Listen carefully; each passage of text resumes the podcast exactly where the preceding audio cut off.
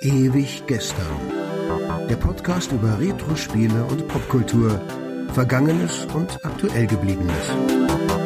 Die Retro Boys gehen mit euch der ganz großen Frage nach. War früher wirklich alles besser?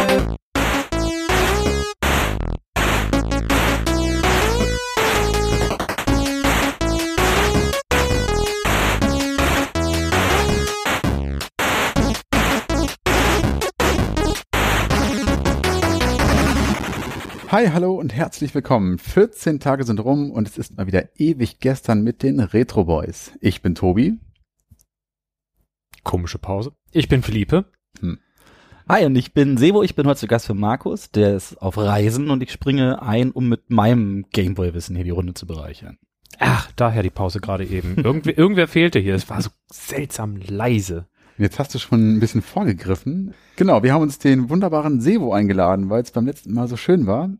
Und wir haben uns überlegt, was könnte denn unser Dreier gemeinsamer Nenner sein? Und das hat nicht lange gebraucht, bis wir äh, zu dem Schluss gekommen waren, dass der Game Boy unser aller erster Konsole gewesen ist. Trifft das zu bei euch? Bei mir zumindest? Das war so der Ursprung der Videospielerei bei mir. Ja. Abgesehen von irgendwelchen LCD-Spielchen, oder? Nee, bei mir war es auch der Gameboy. Ich ja, ne? wollte, glaube ich, immer unbedingt einen Mega Drive haben, aber das habe ich nicht bekommen, weil meine Eltern meinten, du hast schon einen Atari und da sitzt du genug dran.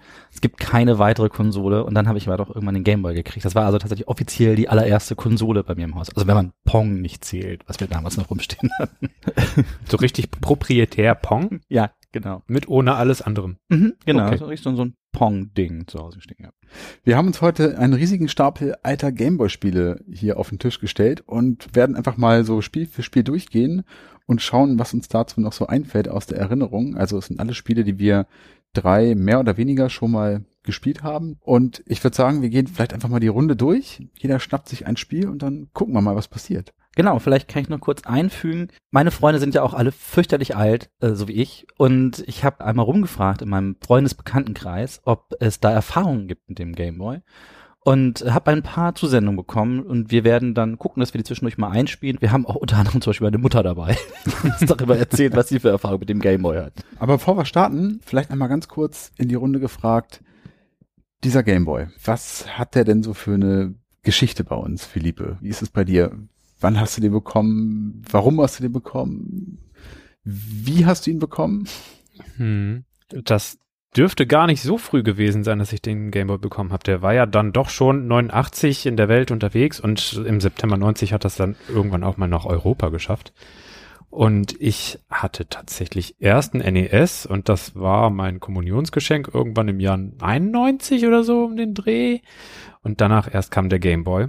Ein Weihnachtsgeschenk lang drauf hingefiebert, weil also die Mobilität an sich war schon sehr reizvoll, das irgendwohin mitschleppen zu können und nicht immer einen Fernseher und ein paar Steckdosen äh, zu brauchen. Das war schon großartig und irgendwie wirkte es insgesamt moderner auf mich, dieses Gerät. Die Spiele wirkten auch zeitgemäßer, obwohl es in Schwarz-Weiß war. Und dann war das Ding endlich da und natürlich war erstmal monatelang an nichts anderes zu denken als an Tetris.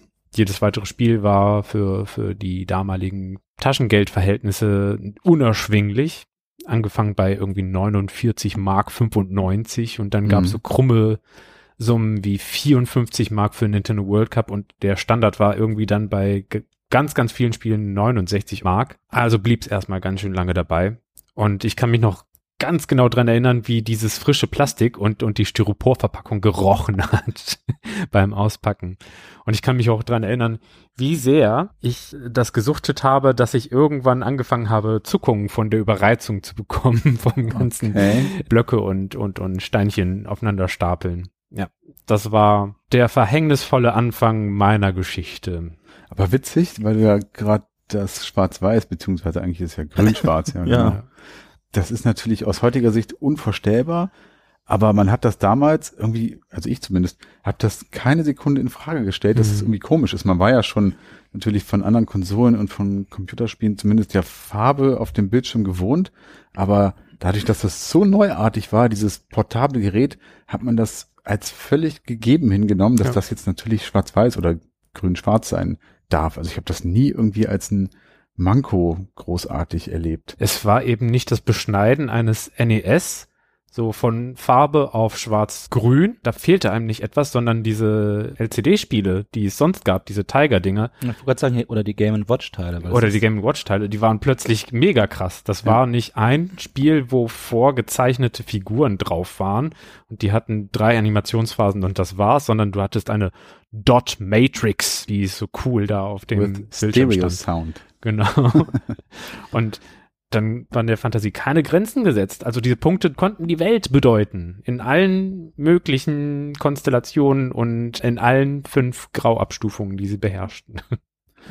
Sebo, hattest du auch Zuckungen vom Blöcke hin und her schieben? Nee, Zuckungen hatte ich keine. Ich habe aber teilweise dann davon geträumt oder ich habe, wenn ich die Augen zugemacht habe, einfach noch Tetris-Steine runterfallen Mhm. sehen. Also das war bei mir so. Ja, Gameboy kam bei mir ins Haus. Ich wusste es gar nicht mehr so genau, aber netterweise hatte meine Mutter das noch im Kopf. Das war also Weihnachten 1990, also in einem Early Adopter quasi schon. Und ich hatte den Gameboy, glaube ich, gar nicht so richtig auf dem Schirm. Das war eine ziemliche Überraschung, dass meine Eltern den besorgt haben. Sicherlich hatte mein Vater die Idee, da der immer sehr technikaffin war und da war da wahrscheinlich auch ziemlich heiß drauf. Und ja, den gab's Weihnachten. Und ich glaube, ich habe auch direkt Super Mario Land dazu bekommen.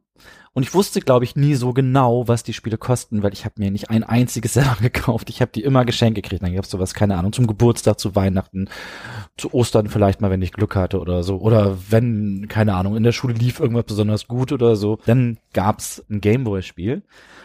Und So ja, kommen doch einige zusammen. ja, ich hatte dann vorhin nochmal geguckt, ich glaube um die 15, 16 Stück hatte ich. In meinem Kopf waren es viel mehr, aber da man sich immer ständig mit seinen Freunden was hin und her geliehen hat, verschwimmt auch so ein bisschen, was war eigentlich meins und was hatte ich mir nur ausgeliehen. Hm, stimmt. Aber da war eine ständige Fluktuation, weil den hatten ja dann doch recht viele Leute. Ja, also Weihnachten gab's den und ich weiß noch, das Beste war, das war so ein Geschenk natürlich für mich, weil ich war, der Spieler war uns in der Ferien und mein Vater auch, aber ich saß halt viel am Atari ST damals und habe da ganz viel gespielt. Das ist tatsächlich auch meine allererste Konsole gewesen, der Game Boy. Ich wollte eigentlich gerne schon immer vorher einen Mega Drive haben und meine Eltern haben immer gesagt, nein, du sitzt schon so viel am Atari, du kriegst nicht noch eine Konsole. Aber der Game Boy war dann wohl keine richtige Konsole, ich weiß es nicht, auf jeden Fall gab's den dann und das habe ich natürlich total gefeiert. Und äh, wie gesagt, kam mit Tetris, äh, Mario gab's glaube ich, soweit ich weiß, direkt dazu.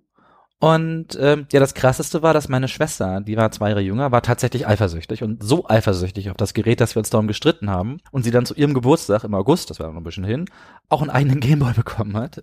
Und damit hätte eigentlich keiner gerechnet, weil meine Schwester hat nix angefasst, was irgendwie was mit Spielen zu tun. hat. Das war ihr total egal, aber irgendwie war der Gameboy so ein Ding, dass sie den auch unbedingt haben musste. Und das war für mich im Nachhinein auch ganz praktisch, weil sie auch Spiele bekommen hat. So, also sie hat Okay, dann ja. hatten wir quasi noch ein paar mehr Spiele rumfliegen, die dann äh, Tinker geschenkt bekommen hat, so dass unsere gemeinsame Bibliothek gewachsen ist. Ich glaube, wir hatten sogar ein paar. Ich glaube, meine Eltern haben sich Mahjong gekauft. Oder Shanghai hieß das da Ja, stimmt. Gameboy. ähm, ja, es- es- ich habe sogar das gespielt, weil es halt ein neues Spiel war. Ja. Ähm, Wir hatten ja nichts. ja, eben, wir hatten ja nichts, genau.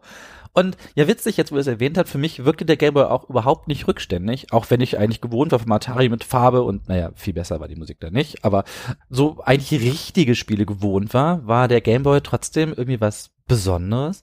Klar, der war auch mobil, den konnte man dabei haben, da konnte man auch im Bett mal drauf spielen, wenn man jedenfalls die Lampe hinterm Bett so richtig justiert hat, dass man noch was erkennen konnte. Mhm. Und äh, den konnte man auch im Auto benutzen und mitnehmen. Das war natürlich super cool. Und ähm, ich habe immer schon so ein Fable für Computerspielmusik gehabt. Und der Gameboy hat so einen ganz eigenen Charme. Ich habe die Jungs Ja. hier ja offenbar auch schon mit ein paar Gameboy-Songs gefoltert hier bei den Quizzes. Ja. Und äh, ich habe da ganz, ganz doll Erinnerungen. Also ich habe auch wirklich die Kopfhörer exzessiv genutzt.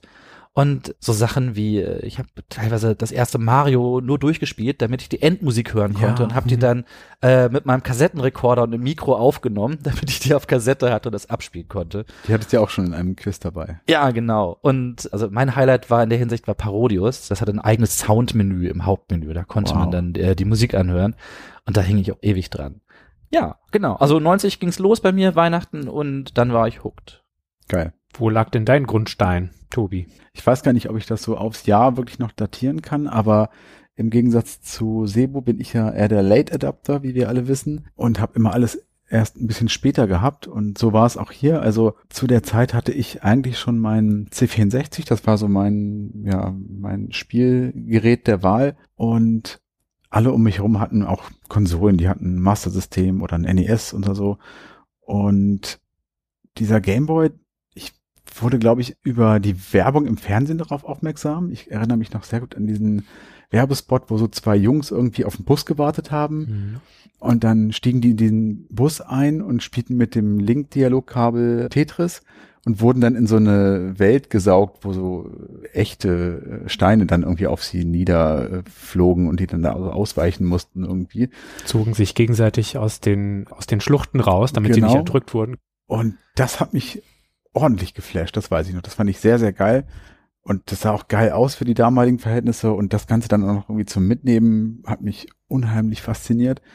Meine Eltern waren aber auch immer kontra alles, was sich irgendwie am Bildschirm bewegt. Der C64 war schon argumentieren genug für mich damals, aber mit dem konnte man ja nicht nur spielen, sondern auch arbeiten. Konnte ich ihn dazu zumindest noch irgendwie einreden. Das war beim Gameboy schon schwieriger und ich erinnere mich, dass ich dann eines Tages hier bei uns in Hannover zu Brinkmann gegangen bin. Das war so ein Technikhaus. Ich weiß gar nicht, ob das was Regionales ist oder Also ich kenne Brinkmann auch, aber also ich glaube, das muss es auch in Hildesheim dann gewesen haben wenigstens, weil ich war ja als Kind ganz selten in Hannover. vielleicht so eine norddeutsche Geschichte oder Ja, kann gut sein. In. Ostwestfalen gab's das nicht. Nee. Okay. Ich glaube, es ist tatsächlich ein hannoversches Unternehmen gewesen. Egal. Also so ein Technikhaus zumindest und die hatten eine Spielzeugabteilung und da habe ich mir zum ersten Mal diesen Gameboy in die Hand geben lassen vom Verkäufer, um mir den mal anzuschauen und da hat er dann so random irgendein Spiel drin gehabt, das war Solar Striker, das weiß ich noch. Und da war es dann halt auch geschehen, so ich musste dieses Ding haben. War viel zu teuer, meine Eltern waren wie gesagt dagegen und mein Cousin war jemand, der hat immer sich diese Dinge schon sehr früh gekauft. Der hatte Mega Drive und so auch einen Gameboy und der ist so vier Jahre älter als ich. Und der war so jemand, der hat diese Sachen dann auch immer relativ schnell wieder verkauft. Und dann hat er mir diesen Gameboy auch irgendwann überlassen. Äh, mit Tetris, Super Mario Land und Balloon Kid, glaube ich, waren dabei. Und Golf, genau.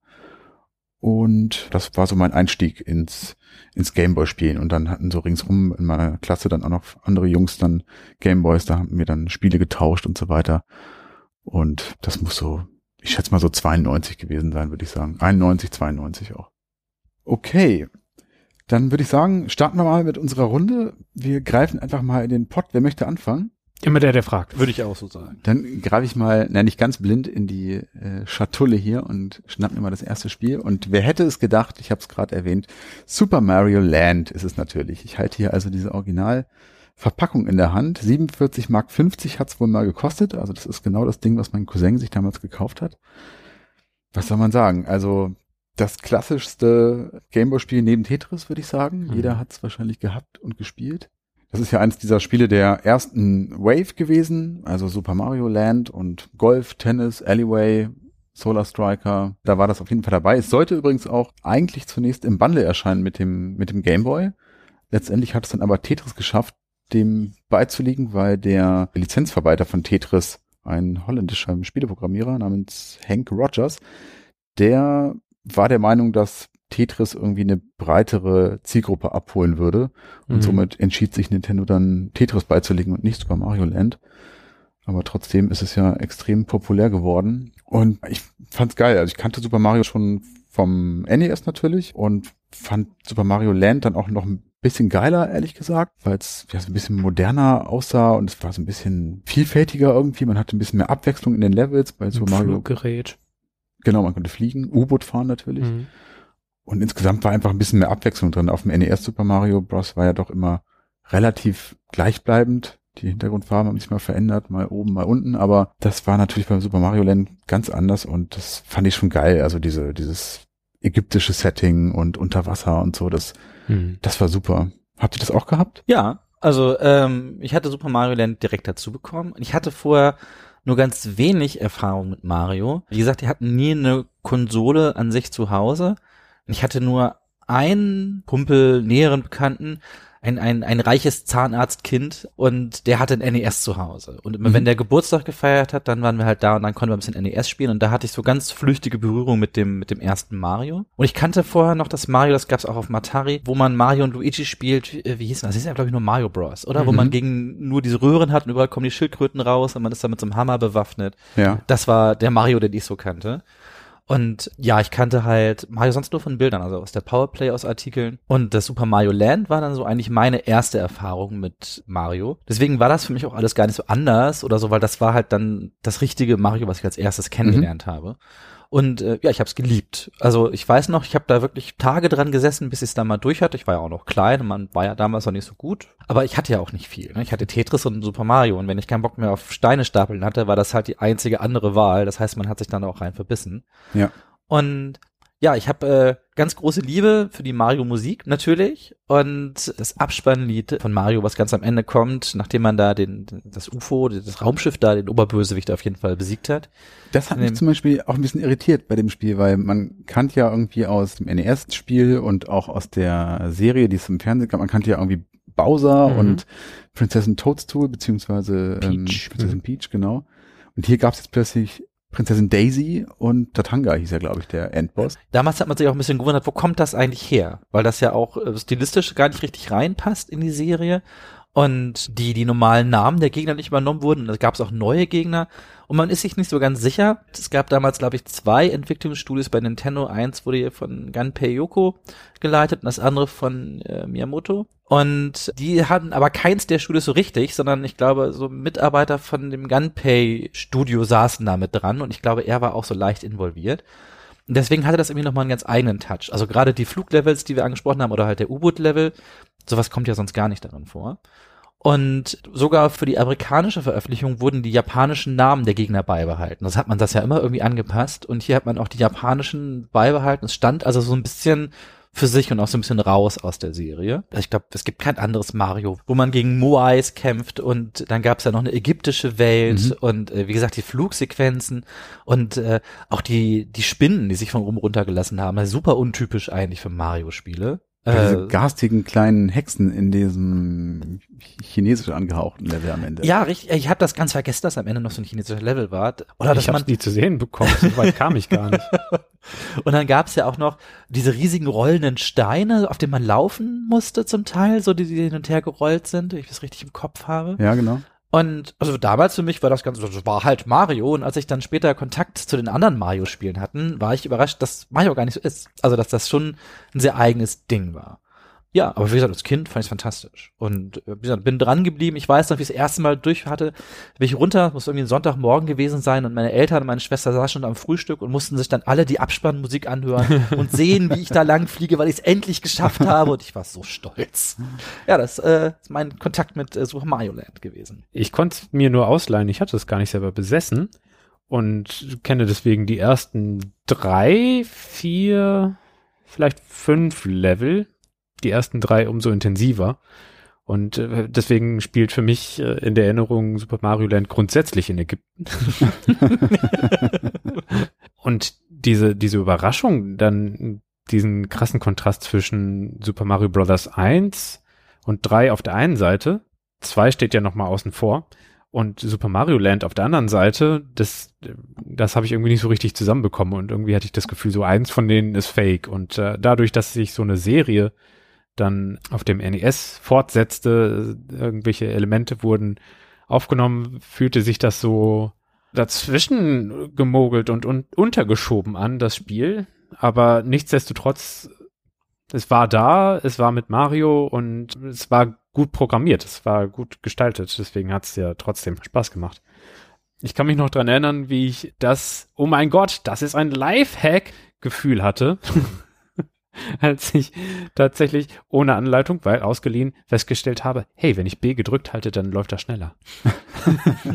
Stark. Was man so als Grundschüler, der mit Videospielen so circa nichts am Hut hat, außer dass er vielleicht mal ein paar Steinblöcke durch die Gegend schiebt, äh, wo sollte man dir jemals den Bezug her haben? Jetzt ist es der absolute Oberstandard. B gedrückt halten ist immer Rennen, egal in welchem Spiel und auf welchem System. Sogar auf der Playstation hält man B gedrückt und rennt schneller, obwohl es da nur Dreieck, Kreis, äh, Kreuz und Viereck gibt. also da merkt man schon, wie, wie sehr das quasi Videospiel 101 war, so Videospiel für Dummies, damit man überhaupt erstmal so ins Machen kommt. Ja. Jetzt muss ich die ganze Zeit drüber nachdenken, weil ich gerade dieses vierte Level oder diese vierte Welt erwähnt habe, die ja augenscheinlich in China spielen soll. Da gibt es diese, diese kleinen Hexen, die partout nicht draufgehen wollen, wenn man auf sie draufhüpft, die stehen immer wieder dir, auf. ich kann dir sagen, was das ist. Ich sehe gerade das Cover von mir und ich bin so ein bisschen Hongkong-China-Film-affin. Das sind äh, chinesische Vampire. Ah, okay. Das sind die, die sich immer so springen, vorwärts bewegen. Auch in den Genau. Filmen, die haben immer die Arme so nach vorne und die springen immer. Aber wo ich eigentlich drauf hinaus wollte, Oh, sorry. die Musik in diesem Level. Sebo, du könntest die noch vor Ohren haben. Ich müsste da, glaube ich, noch mal reinhören. Spiel mal kurz mal an. Mach mal mal eben.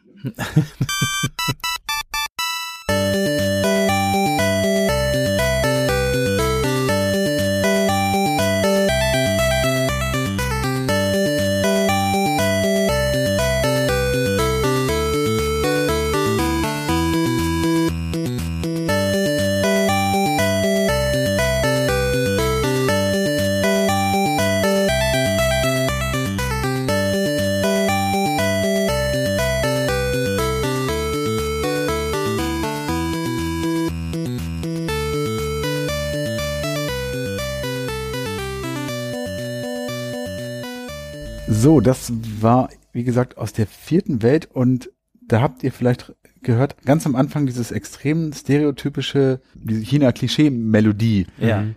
die ich jetzt eigentlich so in Europa verortet hätte, dass das für uns Europäer so ein, ja, so ein klischeehafte chinesische Tonabfolge ist irgendwie. Aber es kommt ja aus Japan irgendwie. Also ist das wirklich eine echte chinesisch oder asiatisch angehauchte Tonabfolge, die auch dort für klischeehaft asiatische Melodie steht oder wie Ich ist finde das? es gut, dass man in Asien auch Klischee hat. Also, ja, gut, aber ja, ich, man erkennt es ja sofort. Und oftmals sind wir nicht die Einzigen, die davon so geprägt sind, dieser Tonfolge. Wir können es ja auch direkt sagen, oh ja, das klingt chinesisch. Ja. Und äh, ganz ehrlich, wenn man ins China-Restaurant geht, dann klingt die Musik ja auch so ein bisschen so. Das ist wahrscheinlich so der Eindruck, den Wahrscheinlich man stehen in diesen Restaurants auch mehr Porzellan äh, rum als in jedem chinesischen Restaurant in China. Da könnte ich so ein paar Vermutungen mal spielen lassen. Und zwar, dass wir diese Tonabfolge hier in Deutschland als äh, typisch chinesisch erachten und dass Japaner das als typisch chinesisch erachten, könnte sein, dass das von den Amerikanern ein gestreutes Stereotyp ist, weil die Japaner ja auch unter mega krassem Ameri- amerikanischen Einfluss standen. Also vorher schon irgendwann Anfang des 20. Jahrhunderts. Da haben sie sich ja, um sich aus dem Einfluss irgendwie so ein bisschen rauszulösen, haben sie sich ja super schlau der, der Achse des Bösen damals angeschlossen. Hat super geklappt, Daumen hoch und hinterher so der, der Wiederaufbau, der wurde ja auch von Amerika mega unterstützt und diese ganzen Einflüsse, die es da so gab, die waren ja, also zum Beispiel Anime-Kultur, die ist ja super krass von Disney geprägt und so und dieses ganze Popkulturelle, was aus Amerika wahrscheinlich rübergeschwappt ist, hat auch solche Klischees wahrscheinlich befeuert. Und wie in jedem Stereotyp oder Klischee gibt's natürlich so einen Korn Wahrheit, also diese Ton, dieser Tonsatz, aus dem man so wählt in der chinesischen Musik, das ist halt die Pentatonik, die, die stimmt schon. Also die haben schon aus den richtigen Tönen gewählt, aber dann irgendwie so reduziert auf diese eine Abfolge. Ding, ding, ding, ding, ding, ding, ding. Eigentlich haben sie auch noch ein paar mehr äh, Kombinationen aus den Tönen hervorgebracht in, in China, aber gut, da, das macht so direkt wiedererkennbar und auch in Japan kann es Vorurteile geben. Die sind dann eben nicht bis nach Europa durchgedrungen, die anderen Tonabfolgen. Naja, Super Mario Land. Wollen wir das nächste nehmen? Ja, gerne. Wer möchte denn mal? Wenn hier so ein paar da sind, warum Ja, nicht? machen wir doch in der Reihenfolge, dann macht doch Philippe als nächstes.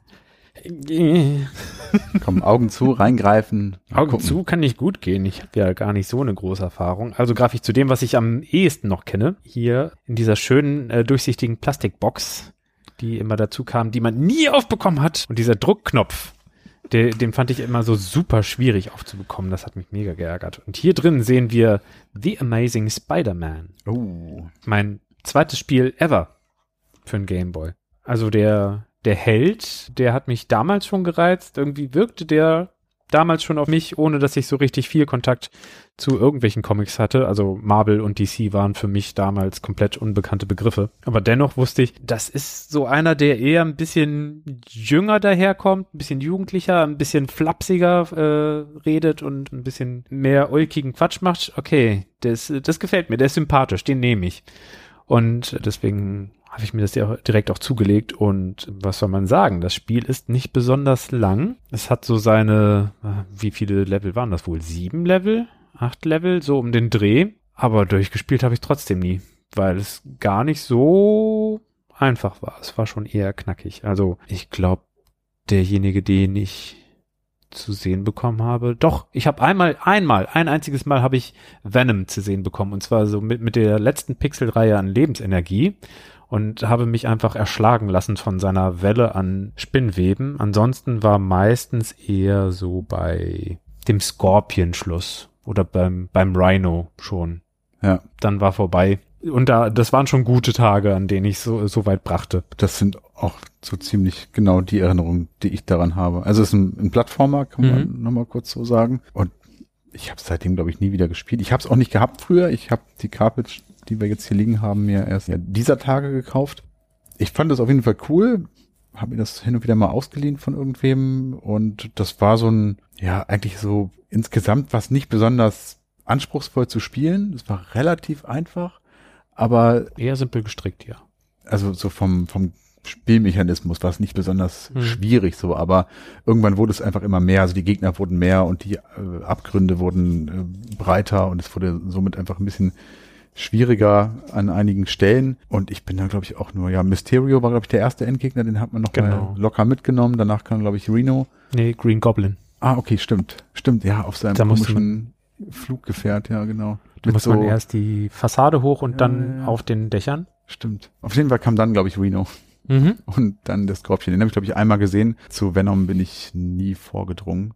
Doc Ock gab's da auch. An den kann ich mich auch gar nicht erinnern. Ich mich auch nicht. Aber so insgesamt ein nettes, konvenientes, um mal wieder unser Lieblingswort zu gebrauchen. Ein nettes, konvenientes Spiel, was man schön mal so nebenbei zwischendurch wegzocken konnte. Man hatte auch irgendwann so richtig das Level-Layout drin. Also es gab ja nur immer ein Level, ein Endgegner, ein Level, ein Endgegner und bei sieben, acht Endgegnern ist es eben gut überschaubar. Und dann wusste man genau, ah ja, jetzt äh, kommt der eine Gullideckel mit dem Alligator, da Ja, muss ich genau. draufspringen, dann muss ich an die zwei aufgestapelten Kisten draufspringen und dann ist im Fenster so einer, der schlägt nach mir, sobald ich einen Schritt nach rechts gehe, dann gehe ich einen Schritt nach rechts und dann drehe ich mich sofort um und erschlage. blablabla. Und so hatte man so sein Programm abgespult und tastete sich immer weiter voran und äh, hat versucht, sich das alles ein bisschen weiter einzuprägen. Und sowas wie sich, äh, das sich Einteilen von, von Spinnenweben, die äh, einem abgezogen wurden, das hat das Ganze noch weiter reduziert und vereinfacht, weil man gar nicht erst Bock drauf hatte, drauf zu achten, sondern eben nur geschlagen und getreten hat. Stimmt, die Tastenbelegung war eigentlich ganz interessant. Ne? Man konnte mit kurzem Drücken der B-Taste einfach zuschlagen. Mit länger gedrückt halten Spinnweben verschießen. Mhm. Und wenn man das Ganze im Sprung gemacht hat, also in der Luft, dann hat man sich oben an den Bildschirmrand angedockt mit Spinnweben und Genau. konnte da so sich lang hangeln, hat dabei aber auch Spinnweben verbraucht. Genau. Ich. Ja, ja. Man konnte nicht also, also nicht einfach so durchs Level sich weiterschwingen. Irgendwann fiel man einfach runter. Ja. Ja, ich glaube, wenn man A gedrückt hielt und man, und man von einer ausreichend hohen Stelle abgesprungen war, war das so. Ja. ja, cool. Sebo, hast du es mal gespielt oder gehabt sogar? Ich habe es nicht gehabt. Ich habe es mir ausgeliehen gehabt von einem Bekannten. Und ich habe tatsächlich relativ gute Erinnerungen an Spider-Man. Ich mochte das damals gerne. Ich fand die Sprites waren schön groß. Ich fand es grafisch echt nett. Mochte das, dass man auch so an Wänden hochgeklettert ist Mhm. zwischendrin, wie Spider-Man das halt tut. Und ich hatte Nicht ein, von links nach rechts äh, das ewig gleiche, sondern auch mal so von unten nach oben. Ja, Genau, Cool. von unten nach oben.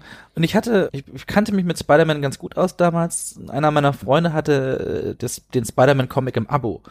Und immer wenn ich da war, habe ich mich durch seine Spider-Man-Comics gewälzt. Deswegen war das so der eine Marvel-Held, mit dem ich echt viel Kontakt hatte. Ich habe sonst als Kind überhaupt gar keine Superhelden-Comics gelesen.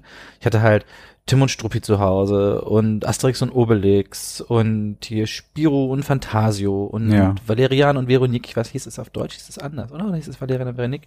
Solche Sachen hatte ich da, so eher so, äh, so belgo-frankische Sachen. Hm. Und ich hatte einen Batman-Comic, den hatten mir meine Großeltern mal gekauft. Da waren meine Eltern total sauer hinterher, als sie das gesehen haben. Und dann hatte ich noch einen Nova-Comic. Das war auch so, ein, so ein Typ mit so einem Helm, so einem Stern drauf. Und das waren so meine Ami-Comic-Erfahrungen. Und ja, bei Spider-Man kannte ich mich ganz gut aus und da auch so den Arc und deswegen kannte ich auch die Gegner ganz gut. Und ich fand das echt nett. Also mir hat das wirklich Spaß gemacht. Ich bin, glaube ich, auch nie durchgekommen. Ich erinnere mich auch echt nur an Mysterio. Ich hatte auch bis eben im Kopf, dass irgendwie noch der Geier dabei gewesen wäre. Und Craven, aber vielleicht irre ich mich auch. Ich habe jetzt so viele andere genannt, dass das ja schon fast mehr als sieben Leute wären. Und ich habe gerade probiert, mich schlau zu machen. Ich habe hier neben mir noch mein äh, Game Boy 90 und 89 Buch rumliegen. musste so ein bisschen grinsen, wo wir alle so, ja, das war schon ganz gut. Das steigt ein mit The Amazing Spider-Man establishes a new low for Game Boy Software und hat weitere Absätze, die anfangen mit The Amazing Spider-Man is a terrible game and is preposterously difficult thanks to the utterly shoddy design and programming on display. This game is truly abysmal. Ja. also hier wird ordentlich abgehatet.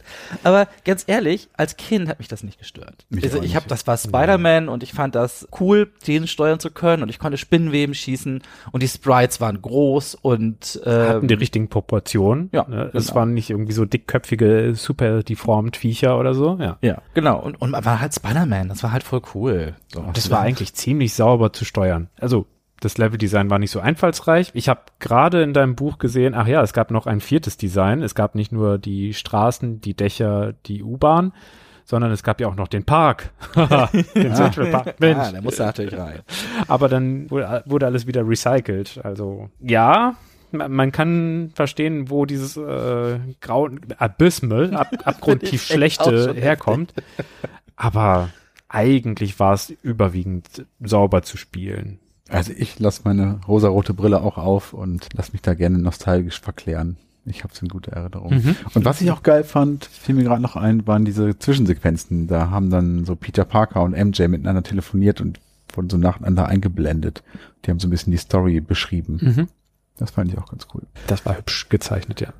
Sebo, möchtest du der Nächste sein? Ja, ich muss mal gucken, was ich in dem Stapel hier noch finde. Ich würde ja eigentlich, ob ich, ach was, was machen wir einfach? Ja, Dann haben wir die Marios durch. Und zwar entscheide ich mich hier für, uh, 66 Mark. Oh, wow. Entscheide ich mich für Super Mario Land 2 Six Golden Coins. Oh. Oh, hier steht auch Marios größtes Gameboy-Abenteuer aller Zeiten. Warte mal, wo haben wir denn die Packung vom ersten Teil? Da stand genau das gleiche, glaube ich, drauf. nee, hier steht, Mario ist wieder da mit dem besten Abenteuer, das es je gab. Ah, okay, natürlich. Und hier hat er sein größtes Abenteuer. Das ist ein Unterschied. Ja, das kann man nämlich auch direkt auf die Sprites anwenden, denn in Super Mario 2 war alles größer. Und also schöner. Mh, das ist diskutabel. Genau. Also ich fand das nämlich total doof. Also ich mochte so. das Spiel, aber ich habe die großen Sprites gehasst. Wirklich? Weil ich, ja, weil ich immer das Gefühl hatte, so das erste war so übersichtlich, ich konnte viel von dem Level sehen und mhm. ich hatte halt viel Raum, in dem ich mich bewegen konnte. Und beim zweiten habe ich mich permanent eingeschränkt gefühlt, dadurch, dass alles so groß war. Und für mich wirkt es dadurch auch unübersichtlicher als der erste Teil. Mhm. Erstaunlicherweise geht's mir mit allen anderen Gameboy-Spielen so, dass ich das Gefühl habe, ich, ich, ich sehe hier nichts, das ist alles so riesig. Mega Man und DuckTales und keine Ahnung was. Da hat man total große Sprites und das Gefühl, kein Gefühl fürs Level zu haben. Aber dadurch, dass Super Mario Land 1 und 2 so unterschiedlich vom, vom Spielgefühl und von der Ausgestaltung waren, hat mich das da nicht gestört und ich habe mich eher gefreut, dass das aussah wie Next Gen auf einem weiteren schwarz-grünen Bildschirm. Ja, es ist auf jeden Fall grafisch deutlich gereifter als Teil 1. Wie gesagt, ich glaube, ich habe mir damals einfach, aber ich muss doch vorher was davon gelesen haben. Ich habe doch immer fleißig in der Powerplay geguckt und hier steht, es kam 92 raus. Das heißt, da war ich schon eigentlich alt genug, um mich auch vorher schlau zu lesen. Ich wollte es natürlich trotzdem unbedingt haben, weil ich das erste geliebt habe. Und das zweite ist ja auch ein fantastisches Spiel. Also davon ab, dass ich die, ja. die äh, Sprites zu groß fand und ist ein bisschen unübersichtlich. Aber es war super abwechslungsreich. Und ja, ich sehe gerade hinten auf Mario konnte den Mond noch bereisen und es hatte auch richtig so eine, so eine Overworld, wenn ich mich richtig erinnere, oder? Auf der man sich mhm. bewegen konnte, genau, so wie man es dann von Super Mario World kannte, ja. vom, vom SNES. E und Brothers 3. Ja. Es greift ja ähm, auf dieses nonlineare Spielprinzip aus Super Mario World zurück, wo du eben diese Oberweltkarte hast und dann reingehen kannst in die einzelnen Welten und das ja in auch beliebiger Reihenfolge. Und das war auch so eigentlich das neben der Grafik das ganz große Novum an dem an dem Teil. Man konnte abspeichern, meine ich. Ja, ja steht hier sogar drauf. In verschiedenen das Slots. Das Spiel verfügt über einen batteriegestützten ja, Speicher. Es gab so drei Slots, glaube ich, die mit so, ja, mit so Röhren symbolisiert waren, glaube mhm. ich. Ich fand es auch mega, um es mal äh, mit äh, diesen Worten zu beschreiben. also eins fand ich auch schon geil, aber zwei, das sah ja grafisch auch so ein bisschen aus, so einem, wie Comic-esker, so eine Mischung aus Super Mhm. Mario Bros. 2 und 3 vom NES, die mit diesen überdimensionierten Köpfen so ein bisschen. Und ja, auch wie du gesagt hast, gereifter in der Grafik. Also das war schon sehr, sehr hübsch anzuschauen. Und diese Abwechslung einfach, du hattest ja, ja sechs Welten pro Münze eine, eine Welt. Mhm. Und da war ja auch wieder alles dabei von, also die Klassiker irgendwie Space und Unterwasser und so weiter, aber es gab ja auch so abgefahrene Settings in, in so Natur, in so einem Natursetting, wo du dann mit Insekten zu tun hattest oder, In den Baumkronen, ja. Ja, ja, ja. oder in dieser Mario, in dieser hölzernen Mario-Figur, wo alles so mechanisch, maschinenartig Stimmt, war die war und so. abgefahren. Wo gab's denn? Ich habe ganz krasse Erinnerungen daran, dass es irgendwo so eine Art schleimigen Glibberboden gab. Das war diese, diese Naturwelt. ah ja, das war dann Harz wahrscheinlich. Ja, genau. Ja. Da habe ich aus. Gründen die meisten Erinnerungen dran, dass ich immer Probleme mit diesem schleimigen Glibberboden hatte, da wo man so leicht abgesackt ist und immer springen musste. Ja. Ja. Entweder du bist oben gegen irgendwelche Stacheln gesprungen oder du warst direkt in diesem Harz drin. Genau. Ja. Ich finde es total gut. Hier hinten ist noch schöner Werbesprech auf der Packung drauf. Wir erinnern uns, das hier ist Super Mario Land 2, also das zweite Mario Gameboy Spiel. Und hier steht drauf, mit dem batteriegestützten Speicher kannst du deinen aktuellen Spielstand jederzeit in dem großartigsten aller Mario Gameboy Abenteuer sichern. Ja, gut, das ist bei zwei Teilen Ja, gut. Low-Hanging Fruit gegriffen. Aber man hat wirklich, also ich hatte wirklich so ein, so ein Generationenwechselgefühl. Es, es sah plötzlich nicht mehr nach sehr weit entwickeltem Atari VCS-Spiel aus, sondern hatte so diese späte NES-Anmutung oder extrem frühe Super Nintendo-Anmutung so Ja. von, von der Ausgestaltung her. Und auch, dass es da plötzlich sowas wie vertikales Scrolling gab, je nachdem auf welcher Höhe des Levels man sich befand, dass da wirklich smooth hoch und runter gescrollt wurde und nicht nur nach links und rechts. Das äh, krass, wa- was ist denn hier passiert? äh, Wario ist aufgetaucht. Wir haben es auch hier nicht mehr mit Bowser zu tun, aber auch nicht mit Tatanga, wobei Tatanga hier tatsächlich auftaucht als Stage-Boss in der Space-Welt, glaube ich. Mhm. Da taucht er nochmal auf. Aber hier wird ja auch Wario eingeführt zum allerersten Mal. Genau, ich jetzt auch, ja genau, daher kenne ich auch Wario. Ja. Es war schon ein bisschen, bisschen abgedreht, dass hier plötzlich jemand, der Wario heißt, auftauchte. Fand ich schon ein bisschen seltsam damals. Ja, mit einem gezackten Schnurrbart. Das Ja. ist ganz eindeutig der Bösewicht. Ja, großartiges Spiel. Kann Ja, ich auch ähm, so sagen.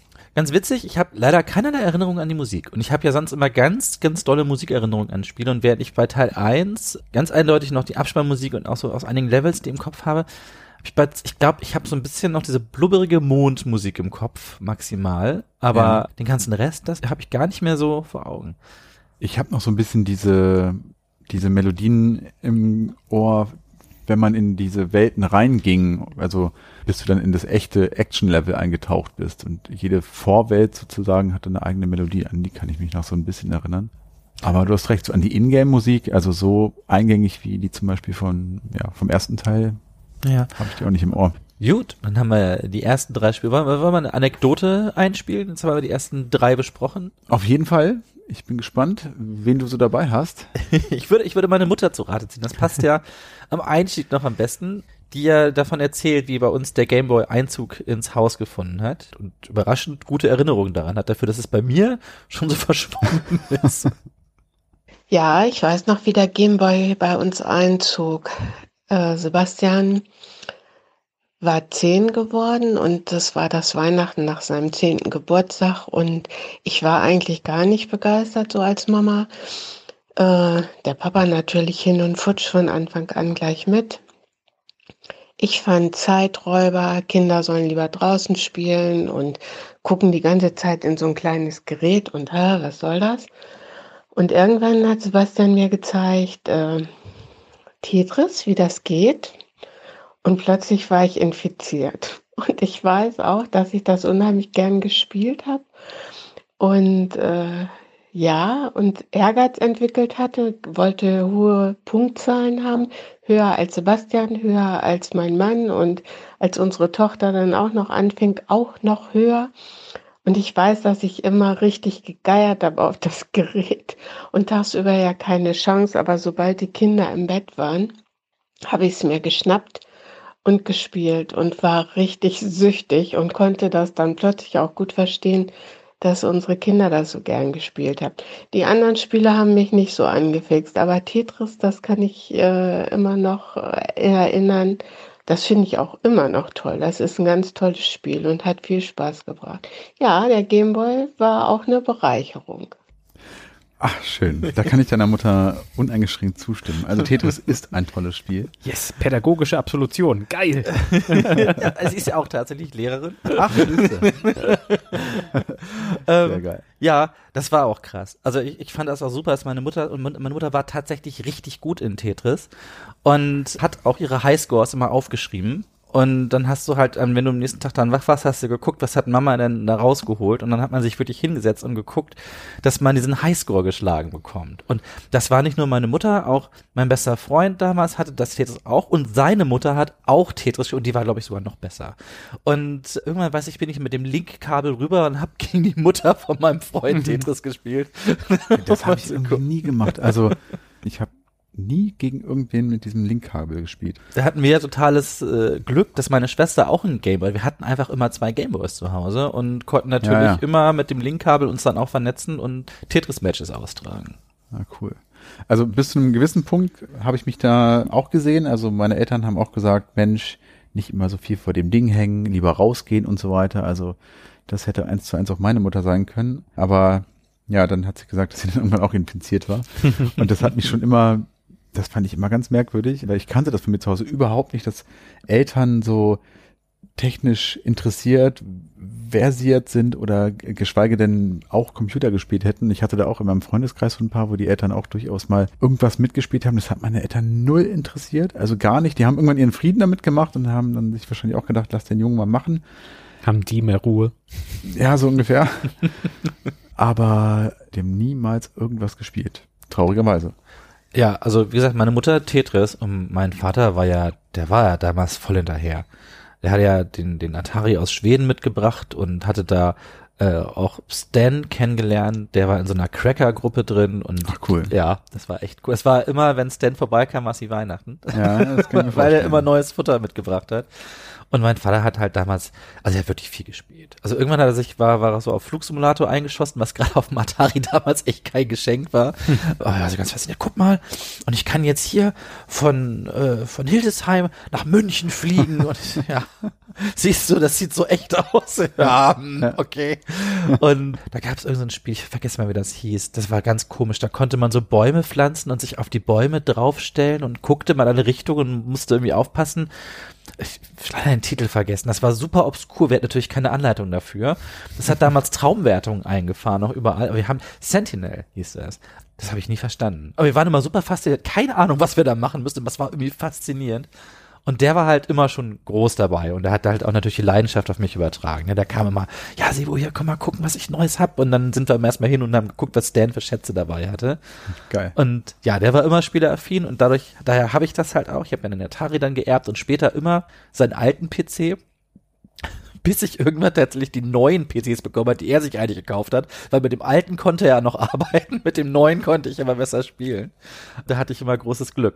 Ja, und Mama halt, ja, äh, Tetris, ganz, ganz dolle. Und jetzt neuerdings am Tablet hier diese äh, Cookie Crumble, wie, ich weiß, ihr wisst, was ich meine, oder? Diese, diese Ich kann es mir vorstellen. Match-3-Geschichten Ah, okay. oder so, das Mhm. ganz, ganz doll. Ja, Okay. genau. Da ist es, da ist es jetzt hingekommen. okay, ähm, ich picke als nächstes Spiel und ich äh, stürze mich einfach hier vor. Wir machen jetzt einfach Reverse äh, Round. Es passt so schön. Ja, genau, weil es so schön passt. Tetris. Yay, reden wir doch über Tetris. Wie heißt der gute Mann nochmal, der es erfunden hat? Ich glaube, Philippe war der Experte letztes Mal bei, bei Mattress. Der, der Typ, der Jenga erfunden hat, also im Ursprung hieß es Brettris. Ale- Alexei Pajitnov. Dankeschön. Also, dieser freundliche Russe hat ja Tetris erfunden und das hatte ja schon einen langen Siegeszug hinter sich. Das gab es ja schon in der Arcade. Und ich kannte, glaube ich, es auch schon von einer Variante auf dem Atari. Aber aus Gründen ist Game Boy Tetris der Shit. Und für mich bis heute einfach die beste Version von Tetris überhaupt. Ja. Ähm, es passt perfekt irgendwie auf diesen Screen. Ähm, Es ist unfassbar gut steuerbar. Es hat fantastische Musik. Also Cookie, Cookie. Die man wirklich, wirklich immer sofort wiedererkennt. Und äh, hat ja auch bleibenden Eindruck in der Popkultur hinterlassen. Ich glaube, eine meiner Lieblings-Simpsons-Szenen ist, wo, wo sie irgendwie in Urlaub fahren wollen und Hummer muss das Auto packen und die Tetris-Musik erscheint und plötzlich nimmt alles Tetris-Formen an und er fängt es an, hin ins Auto äh, reinzupacken. Und Tetris war beim Gameboy dabei und wie gesagt, ich hatte ja vorher schon einen Atari und war schon Spiele erfahren und habe sonst wie viele Sachen gespielt. Und dann ist da dieses komische Spiel, wo man einfach nur Formen stapelt, um Formen wieder loszuwerden, die gestapelt wurden. Und das klingt ja rotzlangweilig. Und Ich fand auch super miserables Worldbuilding. ja, also echt, keine Background-Story. Lore, ja. ja. Ich weiß bis heute nicht, worum es bei Tetris geht. Es gibt ja irgendwie, wenn man, wenn man, ich glaube, die 25 Lines in diesem B-Modus abgebaut hat, gab es doch so ein Feuerwerk mit so russischer Kulisse, oder? ja, du kannst die Rakete starten. Raketenstart, genau. Oder so. Aber ich weiß auch noch, ich habe ja von, von diesem Werbeclip erzählt, wo einem ja Tetris so als Actionspiel irgendwie präsentiert wurde, was dann ja gar nicht der Fall war. Und ich war auch ein bisschen beleidigt irgendwie, als ich gesehen habe, dass nicht Mario, Persönlich beleidigt. dass, Sie haben es auf dich abgesehen, Tobi. ja, vielen Dank. dass nicht Mario äh, dem Bande dort beiliegt, sondern Tetris mit irgendwelchen Bauklötzen, da konnte ich mir erst auch so gar nichts drunter vorstellen. Und der Spot hat einem ja nun auch suggeriert, das wäre irgendwie Action. Naja, aber ging mir, glaube ich, wie allen anderen auf diesem Planeten auch. Man hat es genau einmal gespielt und war dann auch einfach, ja, wie, wie deine Mutter angefixt. Und ja, wie du sagst, es passt einfach perfekt in diese Konsole, auf diesen Bildschirm und hat unfassbar viel Spaß gemacht und macht es auch immer noch heute. Für mich eigentlich der perfekte Zeitvertreib, der auch einfach nicht langweilig wird. Hm. Das perfekte Prinzip oder die perfekte Spielmechanik, um sie endless zu betreiben, aber auch nicht komplett endless, weil es immer schneller wird und man wird so unfassbar drauf konditioniert, Ja. dass man ein Glücksgefühl verspürt, also dass das äh, Dopamin einfach mal direkt ausgeschüttet wird, das ist, äh, ja, angefixt passt genau, wenn man sieht, wie diese Reihen dann unten verschwinden. Am besten noch vier Reihen auf einmal, Ja. dann, dann geht einem einer ab. Auch dieses, es ist ja kein haptisches Erlebnis, aber dieses Geräusch und die Animation Du, du, dazu. Großartig, ne? Also das hat einfach irgendwas in einem ausgelöst. Und ich kannte auch schon andere Versionen, so auf dem C64 hatte ich Duotris hieß das, glaube ich, das war auch so ein Tetris-Klon. Das war aber auch einfach nicht so geil spielmechanisch. Da hast du nach unten gedrückt und der Stein flog sofort nach unten, also einmal nach unten und der war auch Hm. unten so, das war, war nicht cool. Und ich glaube, das einzige Spiel, was es ähnlich doll geschafft hat, mich so zu anzufixen, war dann später Dr. Mario. Mhm. Das hat ganz ähnliches ausgelöst, also auch ein hervorragend gutes Spiel einfach. Aber sprechen wir jetzt ja nicht drüber. Kommen wir ja noch später. Ja, mal Ähm, ja, also ich weiß, also ich habe das geliebt und ich habe das wirklich, ist frenetisch das richtige Wort? Ich Ja. suche, okay, aber frenetisch gespielt? Naja, auf jeden Klingt Fall. gut. ich habe das sehr, sehr, sehr, sehr, sehr viel gespielt. Und ja, wie wir gerade schon gehört haben, auch gegen meine Mutter, mit meiner Schwester, gegen meine Schwester, also eigentlich ja, gegeneinander, also nicht miteinander, also gegen meine Mutter und gegen meine Schwester und gegen meinen besten Freund und gegen die Mutter meines besten Freundes tatsächlich auch. Linkkabel sei Dank. Also ich glaube, das ist auch das einzige Spiel, für das ich das Linkkabel benutzt habe. Und wir hatten ja später auch zwei Gameboys im Haus. Das heißt, man konnte immer Tetris-Matches gegeneinander austragen. Und man hat sich auch wirklich, also ich habe mir immer notiert, es hat ja leider keinen Speicherstand. Das heißt, man musste sich seine Highscores natürlich brav aufschreiben. Und total schade, ich wollte jetzt eigentlich hier den Dicken machen und meinen Tetris-Highscore erzählen. Den habe ich natürlich auf Facebook hochgeladen, mal als Screenshot.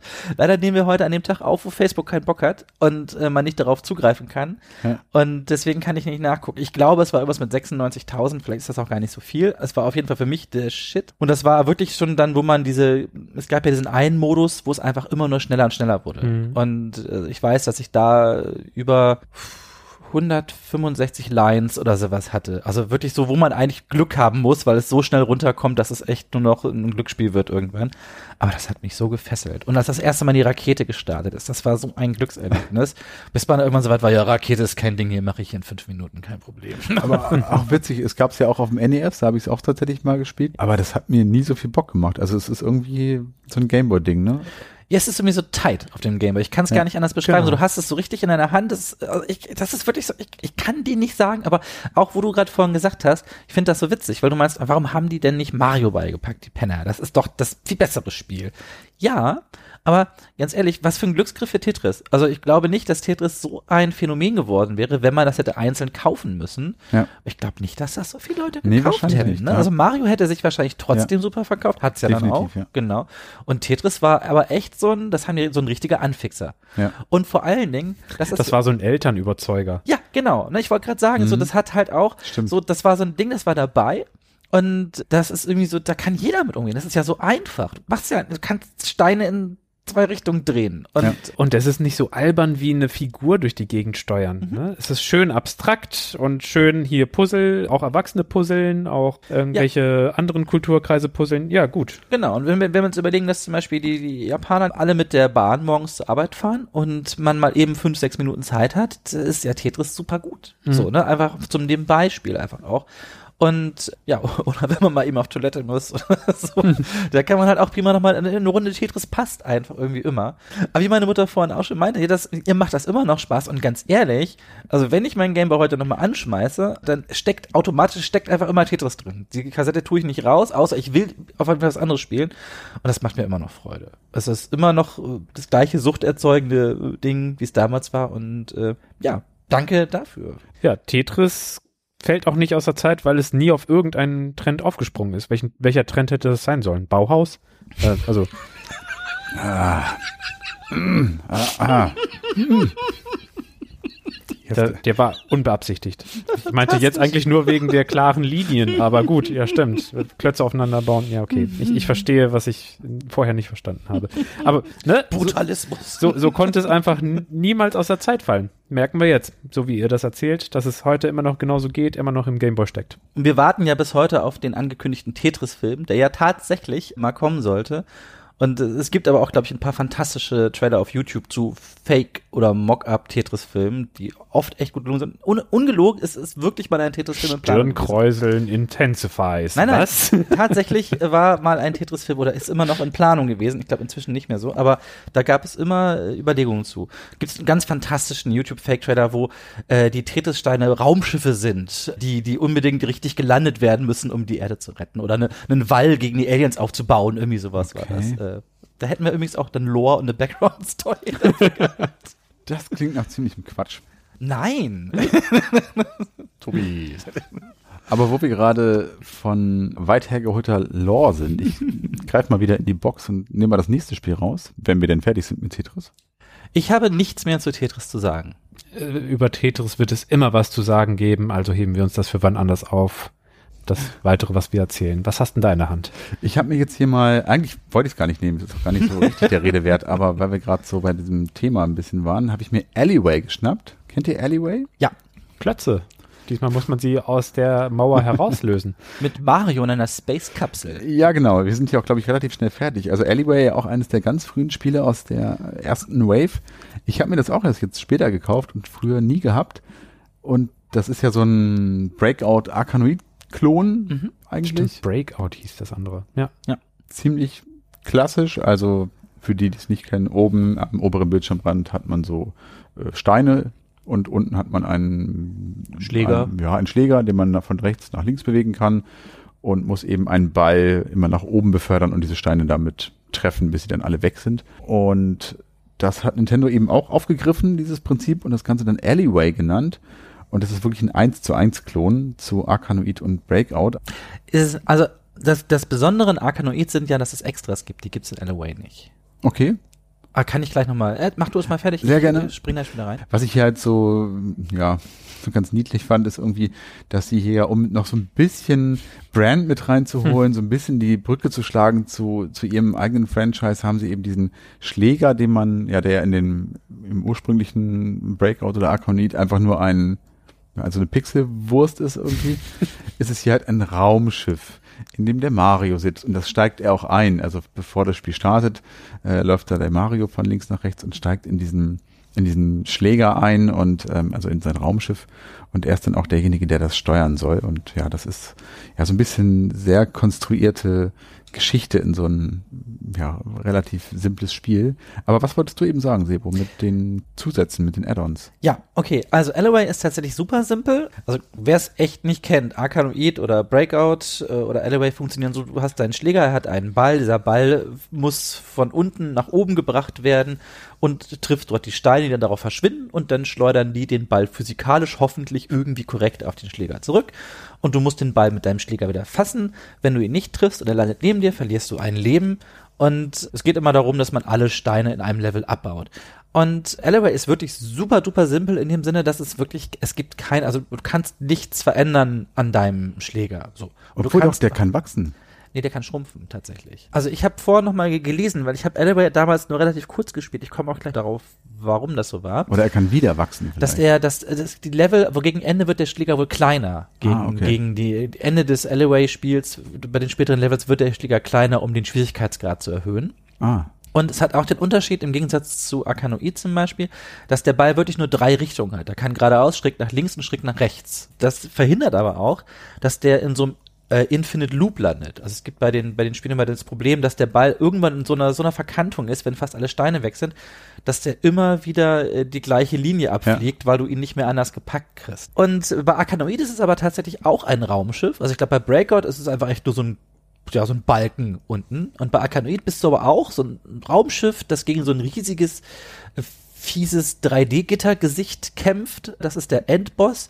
Und offenbar ist die einzige Möglichkeit, Space-Gefahren mit zu besiegen, indem man einen, einen Schläger oder linienförmiges, breites Raumschiff baut, das einen Space-Energieball gegen Blöcke ballert. Frag mich nicht. Ähm, aber auf jeden Fall, genau. Und bei, bei Arkanoid kriegst, gibt's Extras. Ne? Da kannst du irgendwie größer werden, kleiner werden. Du kannst schießen, wenn ich mich nicht irre. Du müsstest so, so die Möglichkeit zu bekommen, dass du schießen kannst. Und weiß gar nicht, ob es den Kleber da auch schon gab, dass der Ball an deinem Schläger kleben bleibt und per Knopfdruck wieder abgefeuert werden kann, sodass man so ein bisschen die Möglichkeit hat, damit zu arbeiten. Ah, ging das bei Alleyway nicht auch, dass er an der Ecke dieses Schlägers Du, ich glaube, das ist konnte? nur so, wenn du stirbst und dann am neu startest, oder nächstes Leben, dann hast du die Chance, quasi dir eine Position auszusuchen, Mhm. von der du den Ball losschießen möchtest. Okay.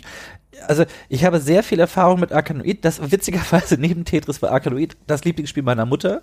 Die war ein riesen Arkanoid-Pro und war auch viel besser als ich. Also ich habe dann immer daneben gesessen und ihr zugeguckt, wie sie die Level da gemeistert hat. So gut war ich nie. Aber dadurch, dass ich Arkanoid-Erfahrung hatte, war Alloway für mich immer so ein bisschen mech, weil wenn du das gewohnt bist, deinen Schläger mit der Maus hin und her zu bewegen und wirklich so zack, zack, zack schnell zu reagieren und dann sitzt du an deinem Gameboy-Pad und hoffst, dass du das noch schnell genug, das ist einfach nicht die gleiche Art von Kontrolle. Also wenn man das vorher, ich glaube im, im, in der Arcade hat man Arkanoid auch mit so einem Trackball gespielt. Ich glaube, das hatte so ein, kein, kein Joystick, Ah, okay. sondern auch so ein Ball, den man bewegen konnte, aber das hatte dann eben nicht Funktion wie die Maus. Und Mhm. das konnte der Gameboy halt nicht bieten, deswegen war das für mich von der Steuerung her immer so ein bisschen clunky. Aber davon ab mag ich das Genre eigentlich ziemlich gerne. Also ich habe das gerne gespielt und es gab irgendeins noch auf dem Atari auch damals, ich komme leider auf den Namen, auch so ein Klon, dann, der nach Arkanoid ein paar Jahre rauskam, mit unfassbar vielen Extras, wo man dann auch teilweise 20 Bälle gleichzeitig hatte und die Bälle konnten riesengroß werden und es gab so,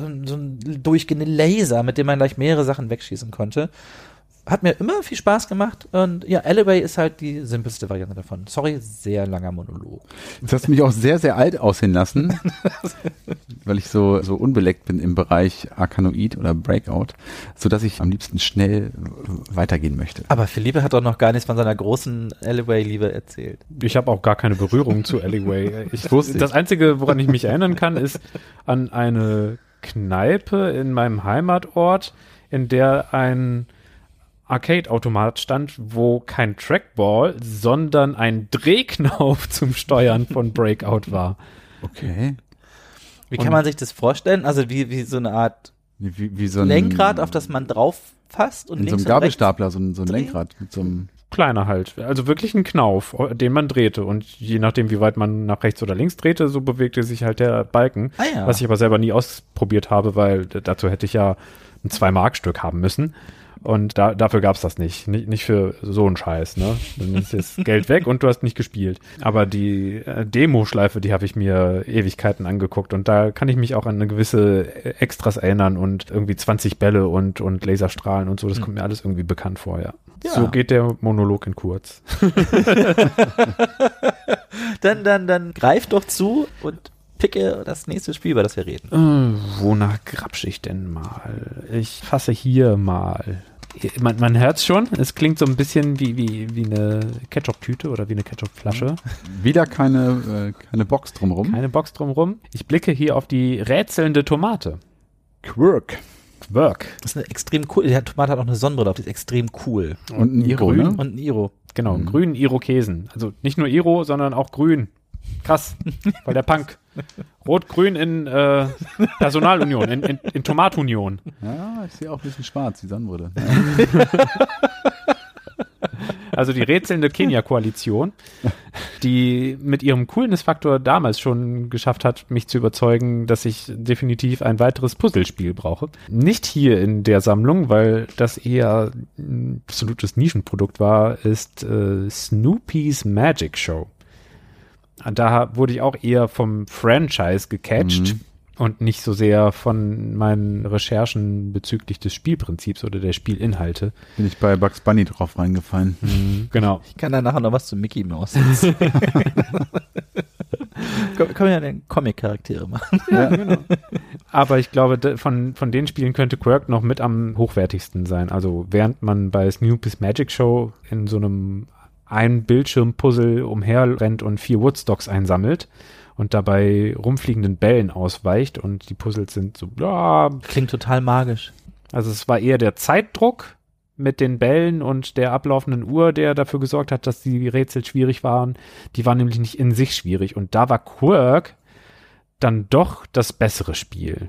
Da ähm, waren die Rätsel ausgefuchster und komplexer und man musste so vieles umherschieben und teilweise so ein bisschen reverse engineeren Hm. und sich überlegen, okay, wenn ich von da, von hier nach dort will, wie, wie, was, was muss denn am Ziel passieren? Ah ja, okay, das muss ich wegbewegen. Das heißt, vorher muss ich das getan haben. Das heißt, vorher muss ich das getan haben.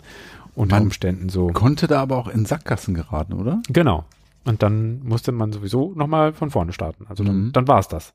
Dann hatte man den Level verbockt, wenn man quasi zum Beispiel, es, es gab auch Drehtüren, so, so Ja. Kreuztüren, Ja. die manchmal dann gar nicht mehr weitergingen. Dann hatte man Mhm. sich einfach in die Ecke manövriert und dann hieß es, ja, okay, ich gebe auf und ich weiß gar nicht mehr, ob man da ein Leben verloren hat. Gab es Leben? Bin mir nicht sicher. Guckt mich nicht an. Ich kann leider zu Quirk gleich nur ganz wenig erzählen. Sebo, erzähl mal ganz wenig zu. Nein, also, das war so, so eine Steigerung.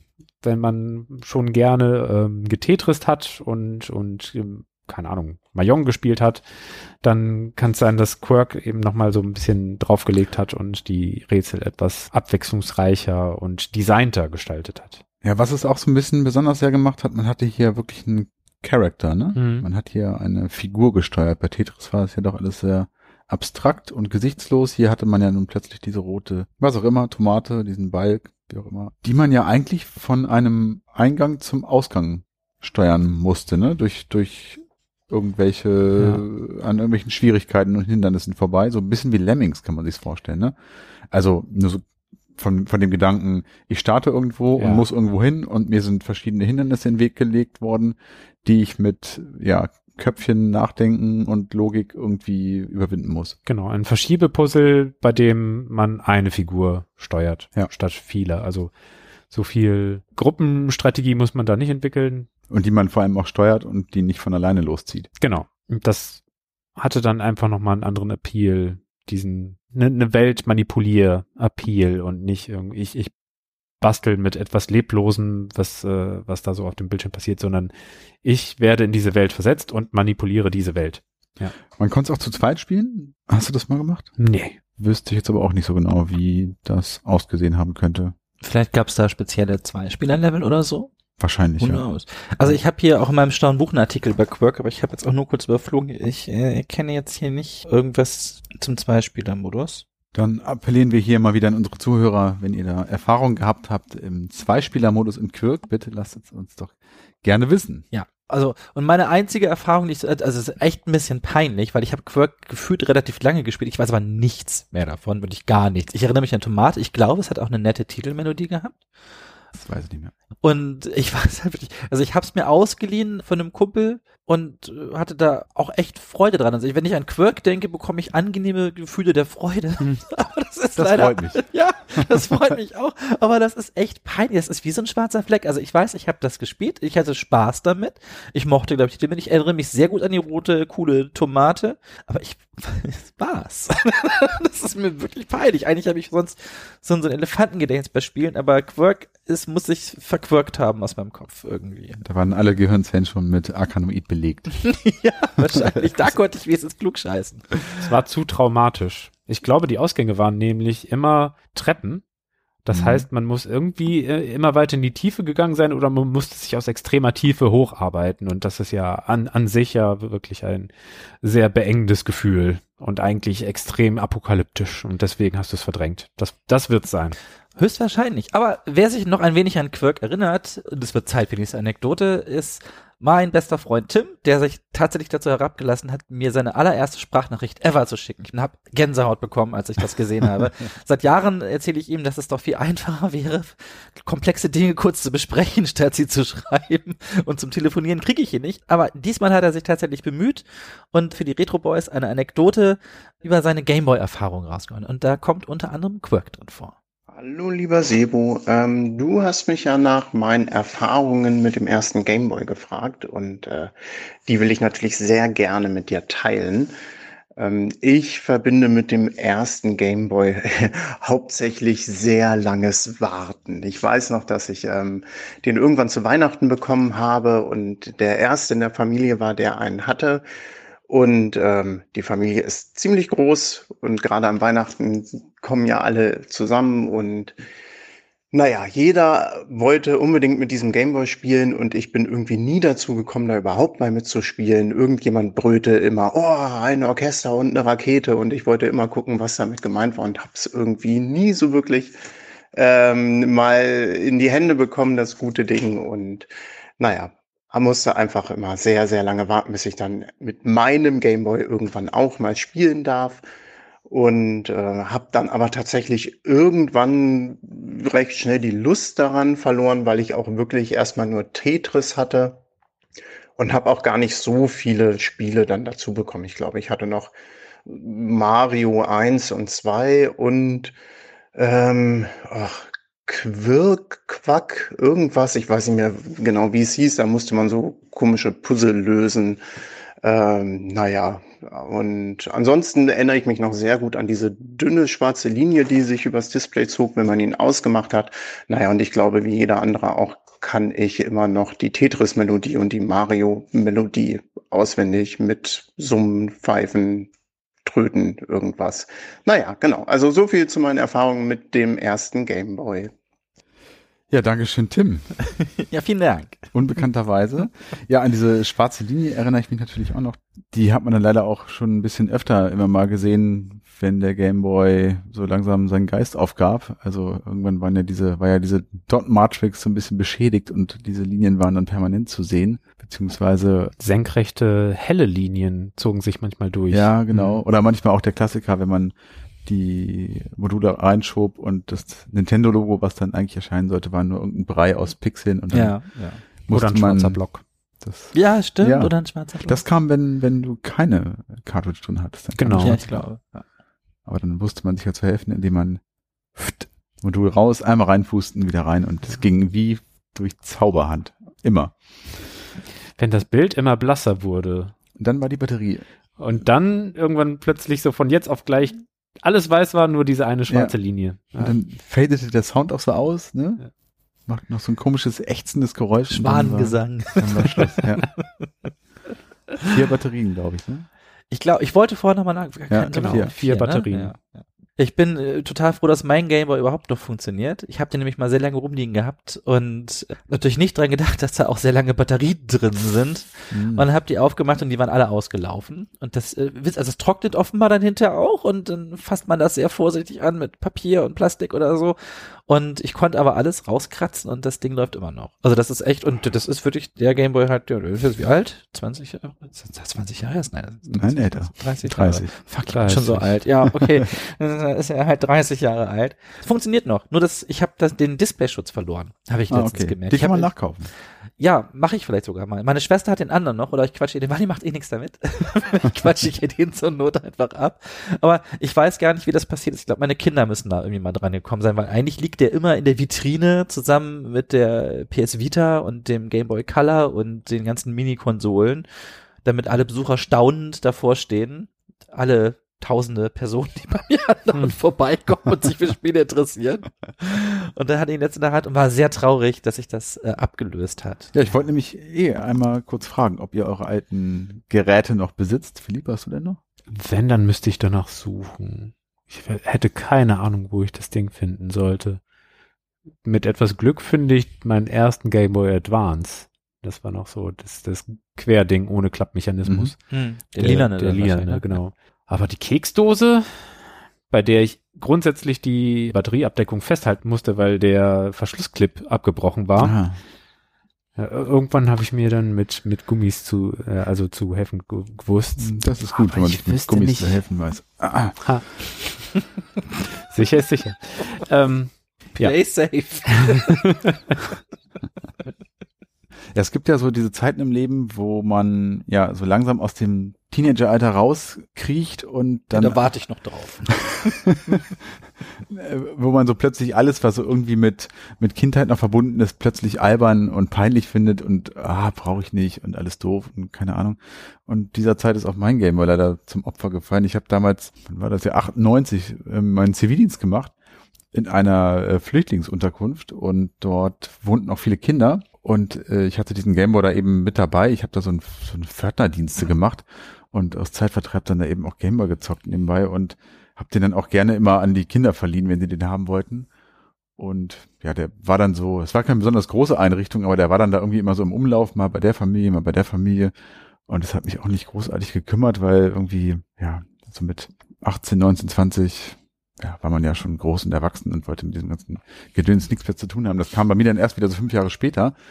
Und ja, irgendwann war der Zivildienst vorbei und ja, mein Gameboy ist irgendwie da geblieben und ich habe ihn nie wieder gesehen. Meine damalige Freundin, jetzt Frau, hat mir dann irgendwann zu, zum Geburtstag oder so mal einen neuen geschenkt, den habe ich immer noch. Ja, ein bisschen, ein bisschen schade, bin ich ein bisschen traurig, dass ich wirklich meinen eigenen persönlichen Gameboy von damals nicht mehr habe ich hatte diese Phase gar nicht, wo ich mal Videospiele nicht so wichtig fand. Also doch, ich glaube, am Anfang vom Studium, da fand ich Party machen noch wichtiger. Genau, ich meine auch gar nicht Videospiele, ja. ich meine halt alles, was so, äh, ja. da hat man so ganz bereitwillig alles einfach, ja, weggeschmissen, verkauft oder was auch immer. Aber witzigerweise habe ich mir auch wenige Jahre später erst, also vier, fünf Jahre später, habe ich mir dann auch wieder Spiele gekauft. Also dann mhm. ging es schon wieder los, dass ich mir bei eBay dann da war eBay ja auch noch ganz neu, dass ich mir dann für damals sehr, sehr wenig Geld Retro-Games wieder gekauft habe. Ja, also ich habe, ähm, ich habe wie gesagt den Gameboy noch rumstehen und ich habe ähm, den Gameboy Color in Gelb. Den habe ich mir nämlich mit, ich glaube, 19 gekauft. Also als hier der Pokémon-Hype ausbrach, haben mhm. wir uns, ich meine, zwei meiner Freunde, Harald und Jan, haben uns alle einen Game Boy Color geholt und mit der jeweils passenden Pokémon-Variante. Ich fand Pikachu halt cool, deswegen hatte ich den Game und äh, das Pikachu-Modul. Das steht bei mir noch da, auch mit Originalverpackung. Also da habe ich tatsächlich noch die Verpackung zu. Ich glaube, zu meinem Original Gameboy haben wir die Verpackung nicht mehr. Ganz vielleicht bei meinen Eltern auf dem Dachboden. Aber da meine Mutter irgendwann auf den, den Trichter kam, Verpackungen wegschmeißen wäre eine gute Idee, weil die Platz wegnehmen, kann das sein, dass die weg ist. Ich habe als, als Kind, ich habe so ein Fable für Verpackungen. Ich hatte wirklich einen eigenen Schrank, in den ich nur Verpackungen reingepackt habe. Ja. Von meinen He-Man-Sachen, von den Transformers, da war irgendwie alles drin. Und als wir dann umgezogen sind, 91, hat meine Mutter gedacht, das wäre nicht so schlau, das alles mitzunehmen. Kann man nachvollziehen? ja, durchaus. Ist das natürlich sehr traurig. Also den habe ich noch. Und ich habe auch noch das Gameboy Licht, mhm. was ich mir dazu mal gekauft habe. Licht mit Lupe. Oder ja. ich weiß, ob es eine Lupe dabei war oder nur Licht. Auf jeden Fall hat das Ding auch nochmal vier Batterien gefressen. Das Und war so, so sau schwer, das ja, Ding, ne? So ein Riesenklotz ja. dran. Und ich hatte noch so eine Transportpackung. Das ist so, so ein, oh, kann man sich das vorstellen. Das ist hochkant, lang und gräulich hm. mit so einem Gameboy-Logo drauf und innen drin Ach ist so, so, ja. ist so. Stimmt, ich erinnere mich, ja. Ja, so, wie nennt man das denn? Was, wo man auch in einem Aktenkoffer drin hätte oder sowas, wenn was gebettet werden soll. Schaumgummi? So Schaum, ja, so Schaumgummi, so graues. Und da war ein Platz für die Module, da passten ja. dann, ich glaube, 20 Module oder sowas rein. Da habe ich dann oh, immer ganz stolz meine Module mit transportiert. Das müsste ich eigentlich auch noch haben. Wahrscheinlich auch Dachboden oder Kinderzimmer bei meinen Eltern. Ja, mir geht's da ähnlich. Ich habe auch die Verpackung vom Gameboy noch, also den Karton mit Innenleben, dem Styropor, den ganzen Flyern, was da so dabei war, Anleitungen und irgendwie Garantiekarte und so und auch die Kopfhörer noch eingeschweißt und also den ganzen Kram. Ich habe das damals von meinem Cousin übernommen, der sehr ordentlich und gewissenhaft immer umgegangen ist mit seinen Sachen und das habe ich dann, ja, hat irgendwie bis heute äh, alle Umzüge überlebt und die Verpackungen der Spiele, erinnere ich mich, das war auch so die Phase, wo ich dachte, ach komm, weg damit irgendwie. Hab dann aber doch mich nochmal besonnen, Gott sei Dank, und hab die Verpackungen nur, also hab diese Blister rausgenommen und die Verpackungen platt gemacht, also so auseinander ge, Oh, in ja. die Form genommen und Ja. dann eben sehr flach gestapelt irgendwo reingesteckt und Gott sei Dank behalten. Und ja, deswegen sehen die auch alle noch echt fast aus wie neu. Und so ein Licht habe ich auch noch. Und ich habe mir vor kurzem mal so ein Hippack gekauft. Es gab so ein Gameboy Hippack, so ein schwarz-pinkfarbenes, weil ich dachte, es ist eine gute Idee, so für den Urlaub ein Hippack sich zu kaufen. Musste aber feststellen, dass es auch wirklich für Kinder gemacht ist. Und mir, also keines meiner Körperteile, an dem man Hippacks tragen sollte. Äh, Ja, müssen deine Kinder passt. halt den Gameboy für dich tragen. Ja, oder so. Ein Oberschenkelbag. Ja.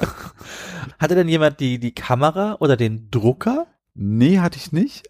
Aber ich bin immer wieder überrascht, wenn ich so bei eBay mal ein bisschen rumgucke, wie günstig das Ding zu haben ist. Also das ist scheinbar ähm, so ein Massenprodukt gewesen, das kriegst du, glaube ich, heute noch für 30, 40 Euro. Es ist an sich überhaupt verrückt, für das Gerät eine Kamera rauszubringen. Aber da machen ja viele Leute ganz witzige Sachen mit. Und ein Drucker. Also Ja. ganz ehrlich. Also ich sehe mich, sehe mich da auch Ja. noch irgendwann mal als den Höchstbietenden auf jeden Fall. Ja, eigentlich finde ich das die Idee auch gerade super spannend. So, dass man, keine Ahnung, jedes Jahr irgendwie könnte ich von meinen Kindern mal einmal so ein Gameboy-Foto machen und dann eine Collage draus basteln oder so. Ja. Irgendwann wurde auch, ich glaube, ein Modul entwickelt mit einem Kabelausgang, mit dem man Nähmuster erstellen konnte. Und Ernsthaft? es gab äh, eine Nähmaschine, in die man das Kabel dann reinstecken konnte und dann hat die das automatische Nähprogramm ablaufen lassen. Das ist auch das erste, was mir einfällt, wenn ich einen Gamer in der Hand habe. Warum gibt es eigentlich kein Nähprogramm für dieses Gerät? Ich habe ihn doch immer dabei und wenn eine Nähmaschine in der Nähe ist und es schnell gehen muss, War dann quasi der Vorläufer der Switch, die Stitch. Aber wir schweifen ab. nein, gar nicht. Greif mal in die bunte Tüte Grapsche R. und schnappe mir ein Spiel. Ah, Mist, das Preisschild ist leider abgerissen. Es ist Gargoyles Quest. Kennt ihr es? Ja, kennen schon. Vom Zuschauen, wenn andere es gespielt haben, ja. Okay, also Gargoyles Quest kommt auch noch aus meinem Besitz von damals, war auf jeden Fall eines meiner Lieblingsspiele zu der Zeit. Und Gargoyles Quest ist der erste Teil der Gargoyle-Reihe. Ist ein Ableger der Ghost and Goblins Serie. Und der dortige. Endgegner in Ghost Ja. Goblins ist Firebrand. Und Firebrand ist hier der Protagonist in diesem Spiel. Und das Spiel ist also jetzt wirklich ernsthaft ein Action-Adventure mit Rollenspielelementen sogar. Und das entspricht so ein bisschen dem Spielprinzip von Link, also dem Zelda 2 vom NES ein bisschen. Es gibt hier ein, ja, so zwei Handlungsebenen, zwei Spielebenen. Einmal die Oberwelt, so eine Karte, die so Rollenspielelemente äh, in sich hat. Und es gibt eben die Actionsequenzen, die eher so Plattformerartig daherkommen. Und man spielt hier eben so ein, so ein Gargoyle, so einen kleinen Drachen, der in so einer Fantasiewelt, dem, wie heißt es, Realm, wie heißt es, Reich? Realm? Ghoul, heißt es so? Ich glaube, es heißt Ghoul. Ja, das Königreich Ghoul. Da muss man sich eben durchbewegen und Quests lösen und die Einwohner von diesem Reich sind irgendwie verzaubert und man muss die irgendwie befreien. Ich weiß es nicht mehr so ganz genau. Und das Coole an dem Spiel sind eben diese zwei Spielprinzipien, die hier so ein bisschen vermischt werden. Also auf der einen Seite das Rollenspielartige, auf der anderen Seite das Action-Plattformerartige und bei diesem Rollenspiel hast du halt die Möglichkeit, ja, den Charakter weiterzuentwickeln, was so Fähigkeiten angeht, Lebensenergie und Flugeigenschaften und so weiter. Und man begegnet in dieser Oberwelt eben auch vielen, vielen NPCs, die einen dann so Quests im Prinzip geben, die auch die Handlung so ein bisschen vorantreiben und für die man da irgendwelche Artefakte finden soll. Krass, klingt ja richtig komplex. Das war also aus damaliger Sicht, ich habe das jetzt auch schon ewig nicht mehr gespielt, aber aus damaliger Sicht war das relativ komplex. Und man ist dann immer aus dieser Oberwelt eben eingetaucht in diese, in diese Actionsequenzen. Die waren entweder, keine Ahnung, man ist dann irgendwie an einen, an ein Hindernis gekommen, an eine Schlucht oder sowas, die man überqueren musste und wurde dann in diese Action-Sequenz reingezogen, konnte da dann irgendwie diese Schlucht überqueren und war dann in der Oberwelt eben auch auf der anderen Seite. Echtzeit und nicht rundenbasiert. Genau. Mhm. Schon so ein bisschen Open World ist wirklich, ja, ist ein bisschen sehr hochgepokert. Aber man, man hatte schon sehr viele Möglichkeiten und es gab eine Passwortabfrage. Die Passwörter habe ich noch auf so einem kleinen Zettel in der Cartridge liegen, habe ich vorhin gesehen. Ähm, also ein sehr, sehr cooles Spiel. Hat mir einen sehr, sehr äh, einprägsamen Sommer beschert, den ich noch in Erinnerung habe. Da war ich mit meinem Kumpel Jörg in Bad Harzburg, im oft erwähnten und viel zitierten Bad Harzburg bei Oma und habe sie dort besucht und da haben wir dann so eine Woche verbracht und auch da haben wir dann irgendwie mehr Zeit vor dem Gameboy verbracht, auch draußen teilweise und haben beide Gargoyles Quest unabhängig voneinander gespielt. Auf zwei Gameboys. Genau, jeder auf seinem Mhm. und haben uns dann so gegenseitig mal erzählt, hier, ich bin gerade da und da und was muss ich denn da machen? Warst du da schon und so? Und ja, also hab da sehr, sehr schöne, warme Erinnerungen an das Spiel. Hat eine sehr, sehr hübsche Musik auch. Sebo, vielleicht auch was für dich. Mhm. Und es gab dann noch einen zweiten Teil auf dem NES, den habe ich allerdings nie gespielt. Es war ein relativ frühes Spiel von 1990 beziehungsweise von 1991 in Europa von Capcom. Schon abgefahren, was alles in so 100 Kilobyte reinpasst.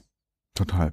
Also ganz oft fragt man sich vielleicht, ja, was macht äh, den, den Reiz eines Gameboy-Spiels aus, vielleicht auch heute noch. Und dann ist es eben genau dieses so, du hast eigentlich nichts. Du hast vier Grauabstufungen und 144 mal 100, keine Ahnung, 120 Bildpunkte, ähm, eine Bildwiederholungsrate von 60 Hertz und irgendwie, keine Ahnung, wie viele Sprites. Lass es 50 sein, die gleichzeitig Mhm. dargestellt werden können. So. Und was kann man daraus machen? Und wenn du erzählst, Oberwelt und Actionsequenzen und äh, NPCs und irgendwelche Quests und äh, nonlineare Spielabläufe und coole Musik dazu. Ja, das ne? stimmt. Ja. Und dann passt, passen davon 14 Spiele auf eine dreieinhalb Zoll Diskette. So rein von der Vorstellung her, das ist äh, faszinierend, wie, wie reich so etwas sein kann auf so wenig Baumaterial. Was auch faszinierend ist, ist die Anleitung von Gargoyles Quest. Die ist nämlich noch sehr ungeschickt übersetzt. Ich habe mich gerade schon gefreut, auf der Rückseite steht drauf, denke daran, dass du Feuer speien und fliegen kannst. Speien wird hier aber mit H geschrieben, also Speihen. Okay. Und das klingt alles sehr blumig in der Anleitung. Lege die Kassette Gargoyles Quest in deinen Gameboy ein. Starte das Gerät. Der Inhalt der Geschichte wird langsam auf deinem Bildschirm ablaufen. Nachdem dein Bildschirm leer ist oder nach des Startknopfes, werden die Startoptionen erscheinen. Drückst du Start, so kannst du ein völlig neues Spiel beginnen. Gibst du aber das, pa das Passwort Das ein, eine. ist es dir möglich, ein vorangegangenes Spiel wieder aufzugreifen. Und jetzt, ich verstehe nicht ganz, was damit gemeint ist, aber es gibt zwei günstige Ausgangspositionen innerhalb des Spiels. Ich sage, ah, cool, da gibt's Tipps, aber nein, die erste bietet sich dir, wenn du die Draufsicht auf deinen Helden Firebrand siehst. Diese Ansicht wird gewählt, wenn die Figur wichtig Informationsmaterial ausfindig machen muss. Die Seitenansicht auf den Helden ist die zweite günstige Ausgangsstellung und ist zugleich die Position für alle folgenden Kämpfe. Ich weiß nicht genau, was daran eine günstige Position ist, aber es gibt äh, zwei Ansichten in diesem Spiel. Aber total schön. Ich kann auch zu Gargoyles Quest leider gar nicht so viel sagen. Ich habe Gargoyles Quest mal angespielt auf einer Klassenfahrt. Da hatte einer der, der mitfahrenden Schüler hatte den Gameboy dabei und der hatte Gargoyles Quest und das Final Fantasy. Wir hatten vorhin rausgefunden, wie hieß es? Mystic Quest? Mystic dem- Quest. Genau.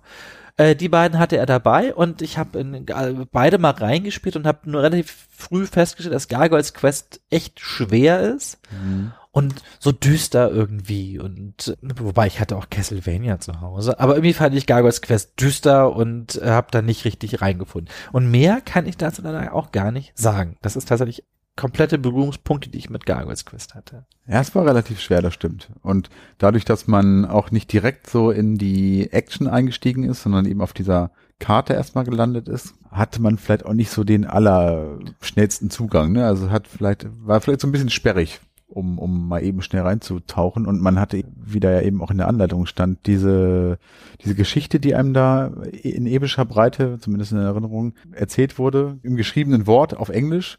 Das konnte man abkürzen, aber ja, man musste schon Bock drauf haben. Also kann ich verstehen, wenn man da jetzt nicht sofort irgendwie Feuer und Flamme war.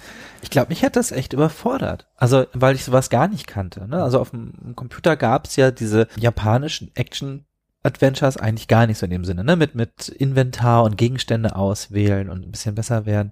Das hatten wir ja gar nicht. So, mir fällt jetzt auch kein Beispiel ein, was ähnlich sein könnte. Und ich glaube, da habe ich einfach schwer reingefunden. Also für später, klar, als ich dann eine Konsolen hatte, dann gewöhnt man sich dran, aber da Ja. war das, glaube ich, so fremd für mich, dass ich da auch in der kurzen Zeit einfach das nicht gleich greifen konnte und sich da deswegen keine Faszination entwickelt hatte. Gut. Gehen wir weiter. Sebo, Ach, ich was kann ich dir denn noch anbieten? Ich guck mal da rein. Ich habe zu dem einen Spiel habe ich ein Snippet noch da. Ach, dann fange ich doch einfach an mit DuckTales. Da habt ihr Oh bestimmt ja. auch Ach Erfahrung ja. zu. Also, Bisschen was kann ich dazu erzählen. Ja. Genau, DuckTales. DuckTales ist erstmal bekannt dafür, dass es fantastische Musik hat. Und das war eins von den, oh, du hast hier die englische Version. Und da gab es dann noch eine englische Packung. Krass. Das, ah ja, steht auch Capcom USA drauf. Das war ein Spiel, was meine Schwester hatte. Meine Mhm. Schwester hatte ja auch, äh, wie ich vorhin schon erwähnt habe, einen Gameboy und dadurch auch ein bisschen meine Erfahrungen bereichern können. Die hatte ähm, äh, auf jeden Fall DuckTales und Kirby hatte Mhm. sie. Und DuckTales war tatsächlich das eine Spiel, auf das ich so richtig neidisch war. Kirby war so, naja, ne, so uncool, so Fluffkugel hat man schnell durch, super einfach. Aber DuckTales war eigentlich für mich wirklich, ähm, ich gucke gerade nach, wann kam das raus? War das vor Super Mario 2? Ja, 89 sogar, Ja. heftig. super früh. Ja, okay. War für mich ein Mario-Äquivalent. Also auch ein wirklich gutes Jump'n'Run, wirklich abwechslungsreich. Ja. Ähm, und äh, ich fand's halt super, ich mochte eh die Donald Duck-Figuren, äh, also Dagobert Duck, Donald Duck, Tick, Tick und Track und so mochte ich alle wahnsinnig gern. Ich habe äh, relativ lange die lustigen Taschenbücher gesammelt. Mhm. Also wir hatten über 100 Stück davon zu Hause Mhm. rumstehen. Und war da eh schon mit bekannt und ich weiß gar nicht, ob ich zu dem Zeitpunkt schon die Zeichentrickserie gesehen hatte, da wir im Niemandsland gelebt haben, was Fernsehen anging. Ich habe ähm, lange in der Nähe von Bremen gewohnt, in so einem kleinen Kaff in Osterholz-Scharmbeck. Und wir hatten zwei Kanäle, also wir hatten ARD und ZDF und ein drittes Programm, glaube ich. Und ich glaube, ein Jahr bevor wir umgezogen sind, gab es dann äh, die ersten freien Kabelkanäle hier. Sat1 und RTL oder so kamen. Aber ich meine. DuckTales kam sogar auf den öffentlich-rechtlichen. Bist du sicher, dass Mhm. das bei irgendwie am Dienstag mal lief? Mhm, Das li- lief im ZDF, glaube ich. Ah, okay. Also dann könnte ich das ja tatsächlich, sonst, nämlich normalerweise war das so, ich habe dann, wenn ich Zeichentrickserien gucken konnte, war das bei meinen Großeltern in Cuxhaven, die hatten nämlich eine Satellitenschüssel Mhm. und hatten eine riesen Auswahl an Programmen. Wir haben eigentlich das Wochenende immer damit verbracht, dass wir samstags um 5 Uhr morgens aufgestanden Mhm. sind und runtergelaufen sind und haben Zeichentrickfilme Same geguckt. here. Ja. Mhm. Und ich habe mich mal mit meiner Schwester betteln müssen. Es gab nämlich auch verschiedene Programme natürlich, wo Zeichentrick liefen und sie fand immer, was weiß ich noch ganz genau, sie hat die Schlümpfe geliebt. Fand ich immer grauenhaft langweilig. Also ich mochte die Schlumpf-Comics, aber ich fand die, die Fernsehserie fand ich arg langweilig. Und dann gab es auch irgendwas alles, die Tiere aus dem Wald oder so, mit so einem Haufen Tiere, die Ja. wollten immer in so ein Schloss rein und das Mhm. Geheimnis im Keller entdecken. Oh, Super schnarch. langweilig. Ja, fand ich ganz grauenhaft und ich wollte natürlich hier äh, Saber Rider gucken oder oder Guardians of the Galaxy, nee, nee, nee, nicht ganz. Äh, Galaxy Rangers. ja, genau, die Galaxy Rangers, danke dir. Genau, die Galaxy Rangers oder hier Defenders of the Earth oder Mhm. sowas. Das war so mein Ding. Und äh, DuckTales habe ich aber auch total gut in Erinnerung. Da habe ich auch noch eine ganz gemeine Geschichte dazu, bevor ich wieder zum Spiel zurückkomme. Und zwar gab es den ersten Turtles-Film im Kino. Und Mhm. ich, äh, wenn ich mich ganz richtig erinnere, muss der ab zwölf gewesen sein. Ich weiß auf jeden Fall, dass ich mit einem, einem jüngeren Freund da war. und lief der Turtles-Film und ich wollte unbedingt den Turtles-Film gucken und er war aber zu jung und hat dann gesagt bekommen, nee, du kannst da nicht rein. Und anstatt dass ich dann gesagt habe, gut, dann gehen wir halt beide nicht rein, hab ich gesagt, hier, guck mal, läuft auch der DuckTales-Film. und dann ist er halt den DuckTales-Film gucken gegangen, während ich in den Turtles-Film gegangen Oh Gott. Wie schäme ich, mich, ja, schäme ich mich immer noch ein bisschen drüber im Nachhinein. War vielleicht nicht der, der beste Move. Soweit so gut. Da kam DuckTales am Rande vor in der Erzählung, deswegen habe ich das Ja, eingefunden. ist, ist legitim. Ja. Okay. Nein, und ich habe DuckTales als ganz fantastisches Spiel in Erinnerung. Ich fand das total cool. Hatte schon so leichte Rätsel in den Level. Ich mochte diese Fortbewegung von äh, Dagobert Duck mit dem Pogo-Stab, den er hatte. Den Mondlevel habe ich als ganz toll in Erinnerung und äh, vor allen Dingen auch die Musik und es war Mhm. auch grafisch damals echt ein Brecher. Ja. Also ich weiß, dass ich Mhm. das hatte und ich war so fasziniert, weil DuckTales war für mich so, ja, so eher so Kinderkram. Ich hatte das gar nicht auf dem Schirm und Tinker hatte sich das, wie gesagt, gewünscht. Ja, und dann hatte ich das Modul mir mal ausgeliehen und dann haben wir uns wirklich drum gestritten, wer weiterspielen durfte, weil ich so gefesselt war und äh, ja, ganz viel Liebe für DuckTales von mir. Es hat auch so richtiges, richtiges Disney-Character-Design. Also da erkennt man es total wieder. Man, man ist quasi in einem Disney-Trickfilm drin. Und auch dieses große Abenteuerhafte, was äh, die Gummibärenbande und DuckTales beide so mit sich brachten, aus den zum Beispiel Disney Club Trickfilmserien, das äh, haben die irgendwie so rübergerettet, so dass man nie genau wusste, in welcher Ecke der Welt ist man und auf welche Geheimnisse trifft man. Das wurde irgendwie in dieses Cartridge äh, hinübergehieft. Es war nicht so, dass man beispielsweise Super Mario Bros. 1 mäßig das Gefühl hatte, ah ja, Fragezeichen Blöcke und andere Blöcke und das bastelt sich jetzt hier so durch, sondern es war jedes Mal so ganz woanders verortet. Ja. Ich war auch schon immer großer Disney-Fan, also Fan der Comics, lustige Taschenbücher hast du gerade erwähnt, habe ich auch als Kind verschlungen, habe ich auch zu gefühlt Hunderten gehabt und da war ich auch total froh, als dann ähm, die DuckTales-Serie rauskam.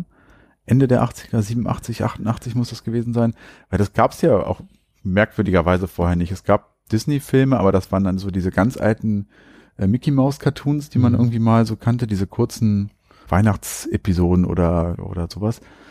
Aber die Entenhausener Fraktion, also die Enten kannte man so, also klar, auch Donald Duck aus irgendwelchen uralten Clips, die man, wo man ihn kaum verstanden hat. Aber so richtig als normalen Cartoon, das war irgendwie neu und das fand ich auch sehr, sehr geil. Und war dann ja natürlich auch angefixt von DuckTales, als ich gesehen habe, dass es das als Gameboy-Spiel gibt, habe ich mir von Oma gewünscht und auch bekommen zu Weihnachten oder zum Geburtstag.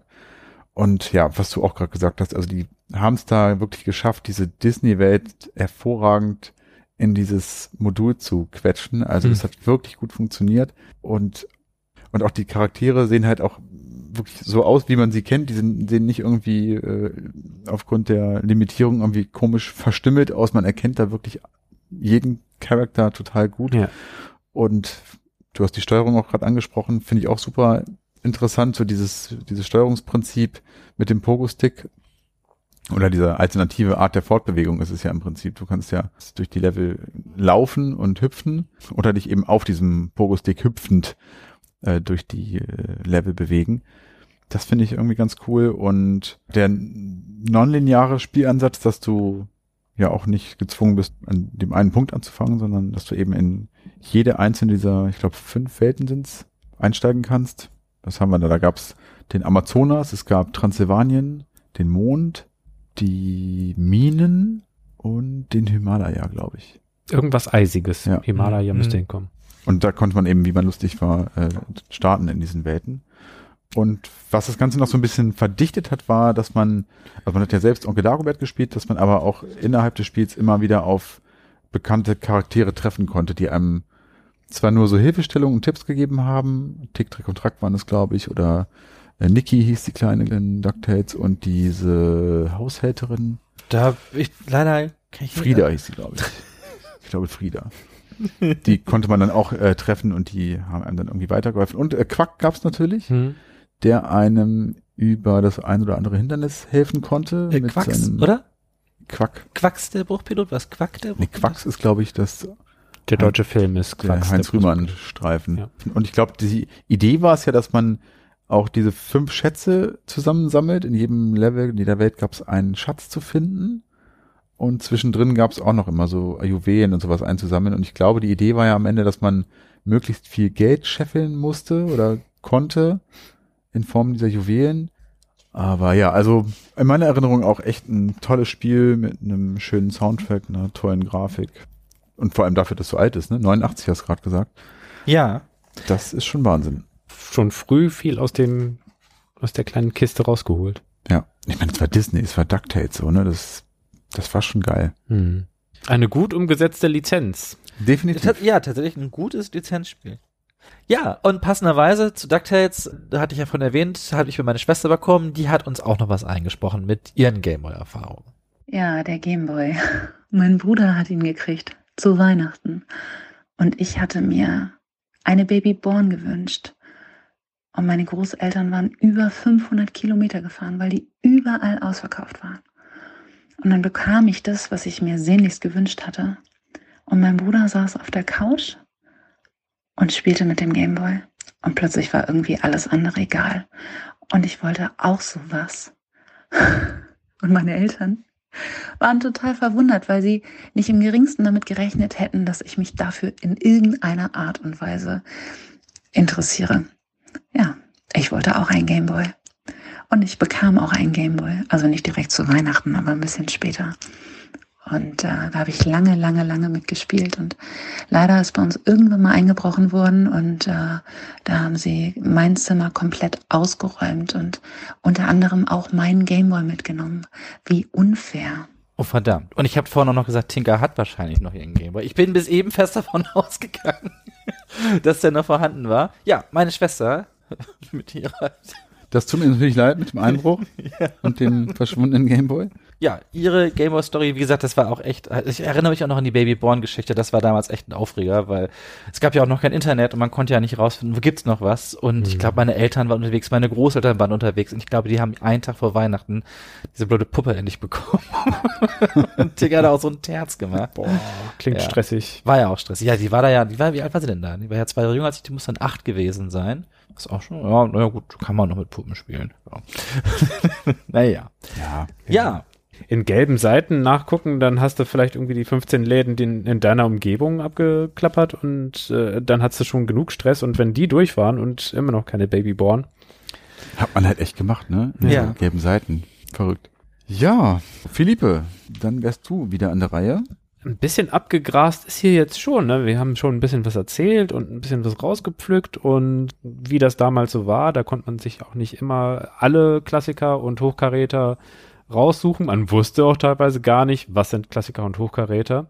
Da war meine Gamografie ein bisschen spotty, ein bisschen löchrig. Deswegen würde ich jetzt mal von unserer, unserer Bibliothek hier ein bisschen wegschwenken hin zu ein paar Spielen, die ich mal besessen habe und da würde ich mal im Kopf etwas durchgehen, was es da so alles gab. Also F1 Race habe ich bestimmt super viel gespielt und Nintendo World Cup sowieso von vorn bis hinten und alle Mannschaften durch und alle Strategien durch und Mortal Kombat 2 war auch, Echt? Auf dem Gameboy? ja, Okay. war auch gar nicht so unspannend, also erstaunlich gory und mit einer gewissen Spieltiefe ausgestattet. Da gab es nämlich einen Charakter, der alte chinesische Mann, der konnte sich in alle anderen Spieler verwandeln und dann konnte man, wenn man das Repertoire drauf hatte, aller Special Moves, mit dem einen wirklich alle Special Moves umsetzen. Okay. Von wann waren das denn? 93. Es sah auch überraschend gut aus. Ich habe das vorhin gesehen in so einer Best of Gameboy Liste auf YouTube, wo ich nochmal reingeguckt hatte. Und das, die Charaktere waren erstaunlich gut animiert auch. Auch gut digitalisiert. Also es waren wahrscheinlich, glaube ich, so, so Stills aus äh, Mhm. irgendeinem Film oder aus irgendeiner anderen Spielvorlage. Und dann wurden die so gut es ging eben auf vier Graustufen reduziert. Also eine, eine frühe Form der Digitalisierung. Und eine andere frühe Form der Digitalisierung, die hat Rareware ja auch ziemlich gut umgesetzt. Mhm. Äh, zum einen auf dem Super Nintendo. Da haben sie ja mit ihren Graphic Stations ziemlich viel vorgerendert und dann ausgespuckt, wie beispielsweise bei Donkey Kong Country. Und siehe da, und erstaunlicherweise, sie haben es auch geschafft, sowas wie Gameboy-Umsetzungen davon zu erschaffen. Womit ich ja niemals gerechnet hätte, dass das wirklich so gut klappen würde. Auch da wieder dieser Effekt, so die Sprites sind viel größer als auf dem Super Nintendo. Wenn man sie auf dem Game Boy hat, dann nehmen sie gefühlt ein Viertel des Bildschirms ein.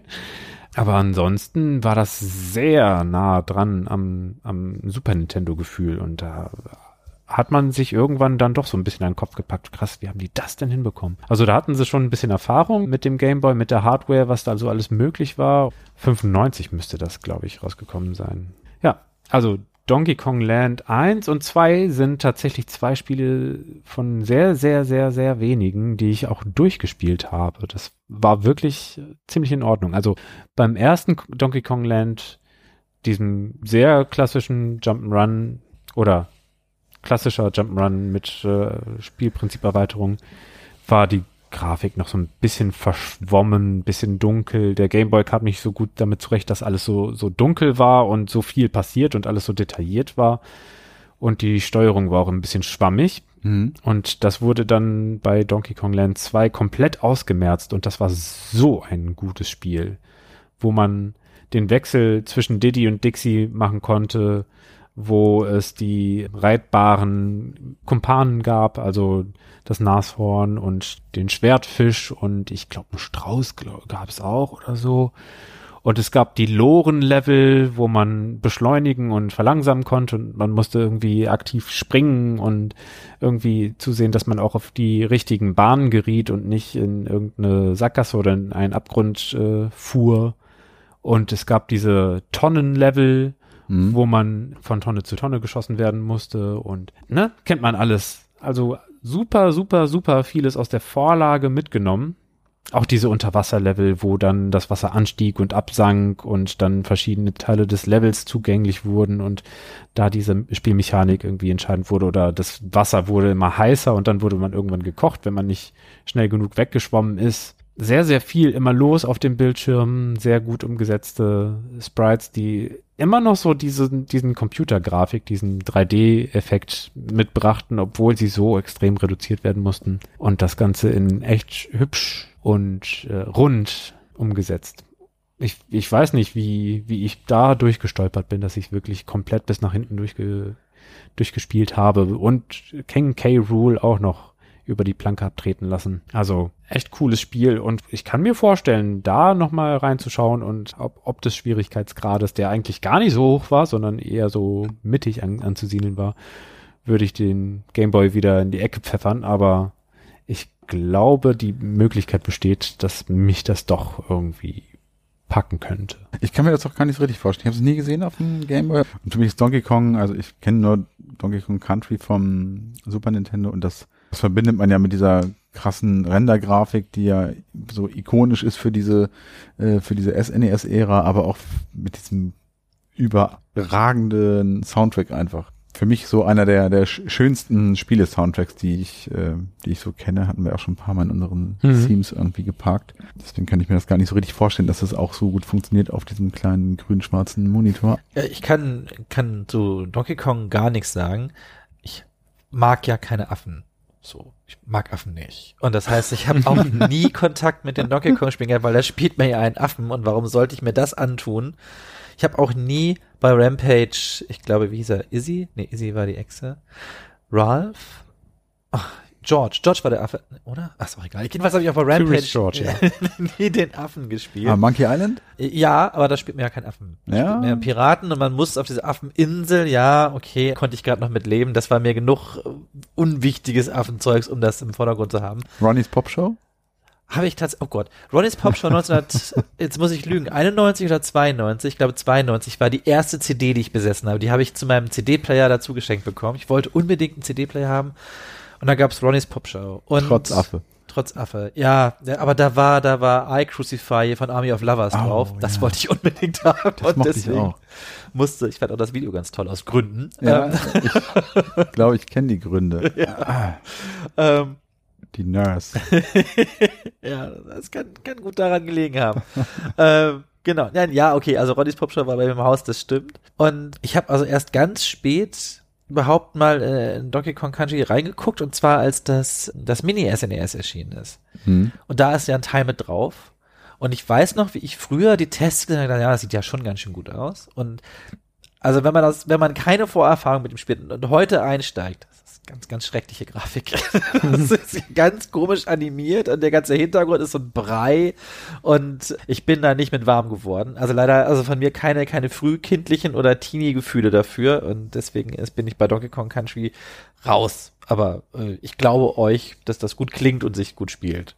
Ja, ja. Vertrauens. Ich vertraue ich da. Hatte einfach diese Toy Story Faszination. Nur, dass man selber Toy Story gesteuert hat. Ja, damals war das der Irre. Also ich habe das ja auch noch mitbekommen und die Screenshots, ich habe ja gar keinen Zugang dazu gehabt. Ich konnte da ja überhaupt nicht ran.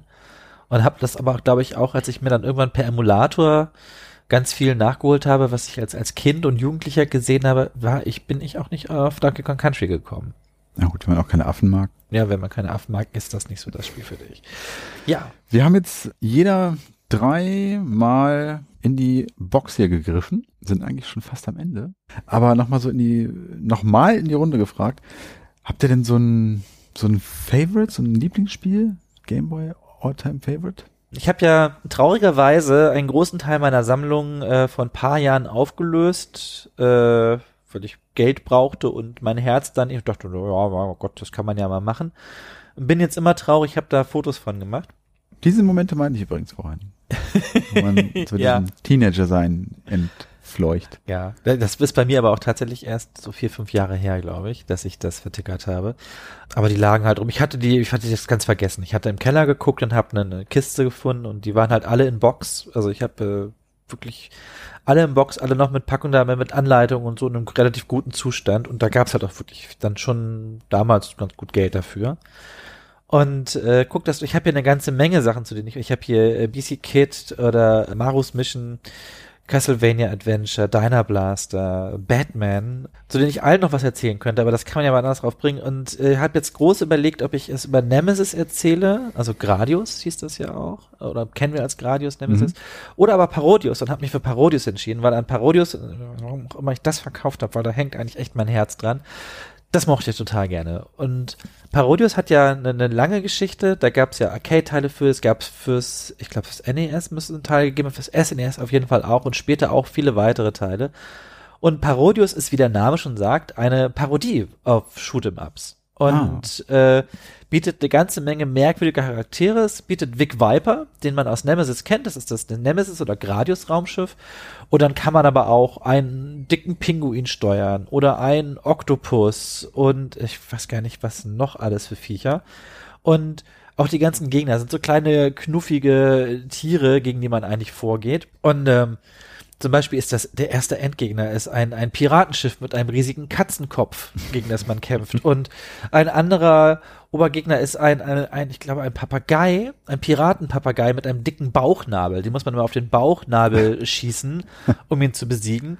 Und in einem Level taucht so eine Las Vegas Glamour-Dancerin auf. Also eine, nicht so eine Striptease-Frau, sondern eher so eine mit so ganz viel so Glitter an ihrem Körper, mit so diesem, diesem riesigen Hut. Wisst ihr, was ich meine? So in alle Richtungen so was hochsteht Ja. und äh, so so ein Glitzer-Bikini an und so ganz Zeug.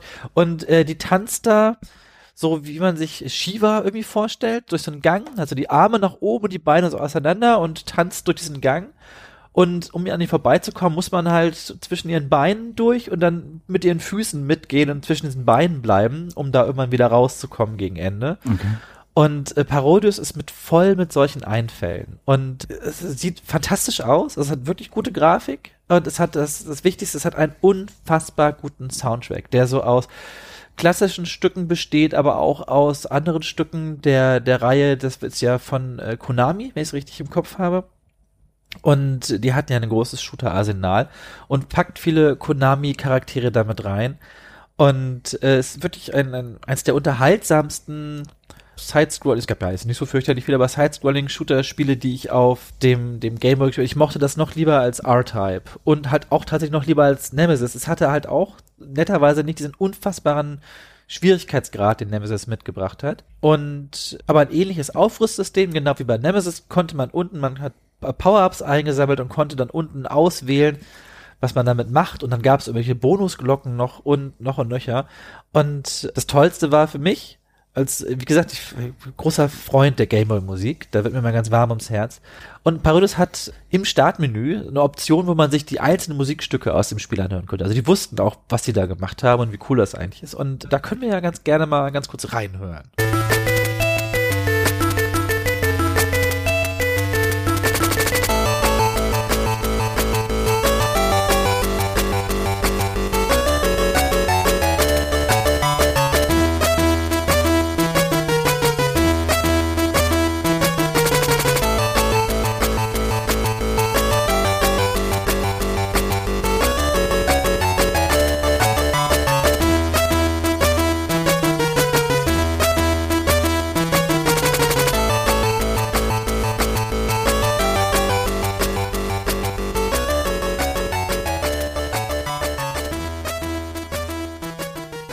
jetzt kann man sich ungefähr vorstellen, äh, wie Parodius klingt und warum mich das damals so begeistert hat.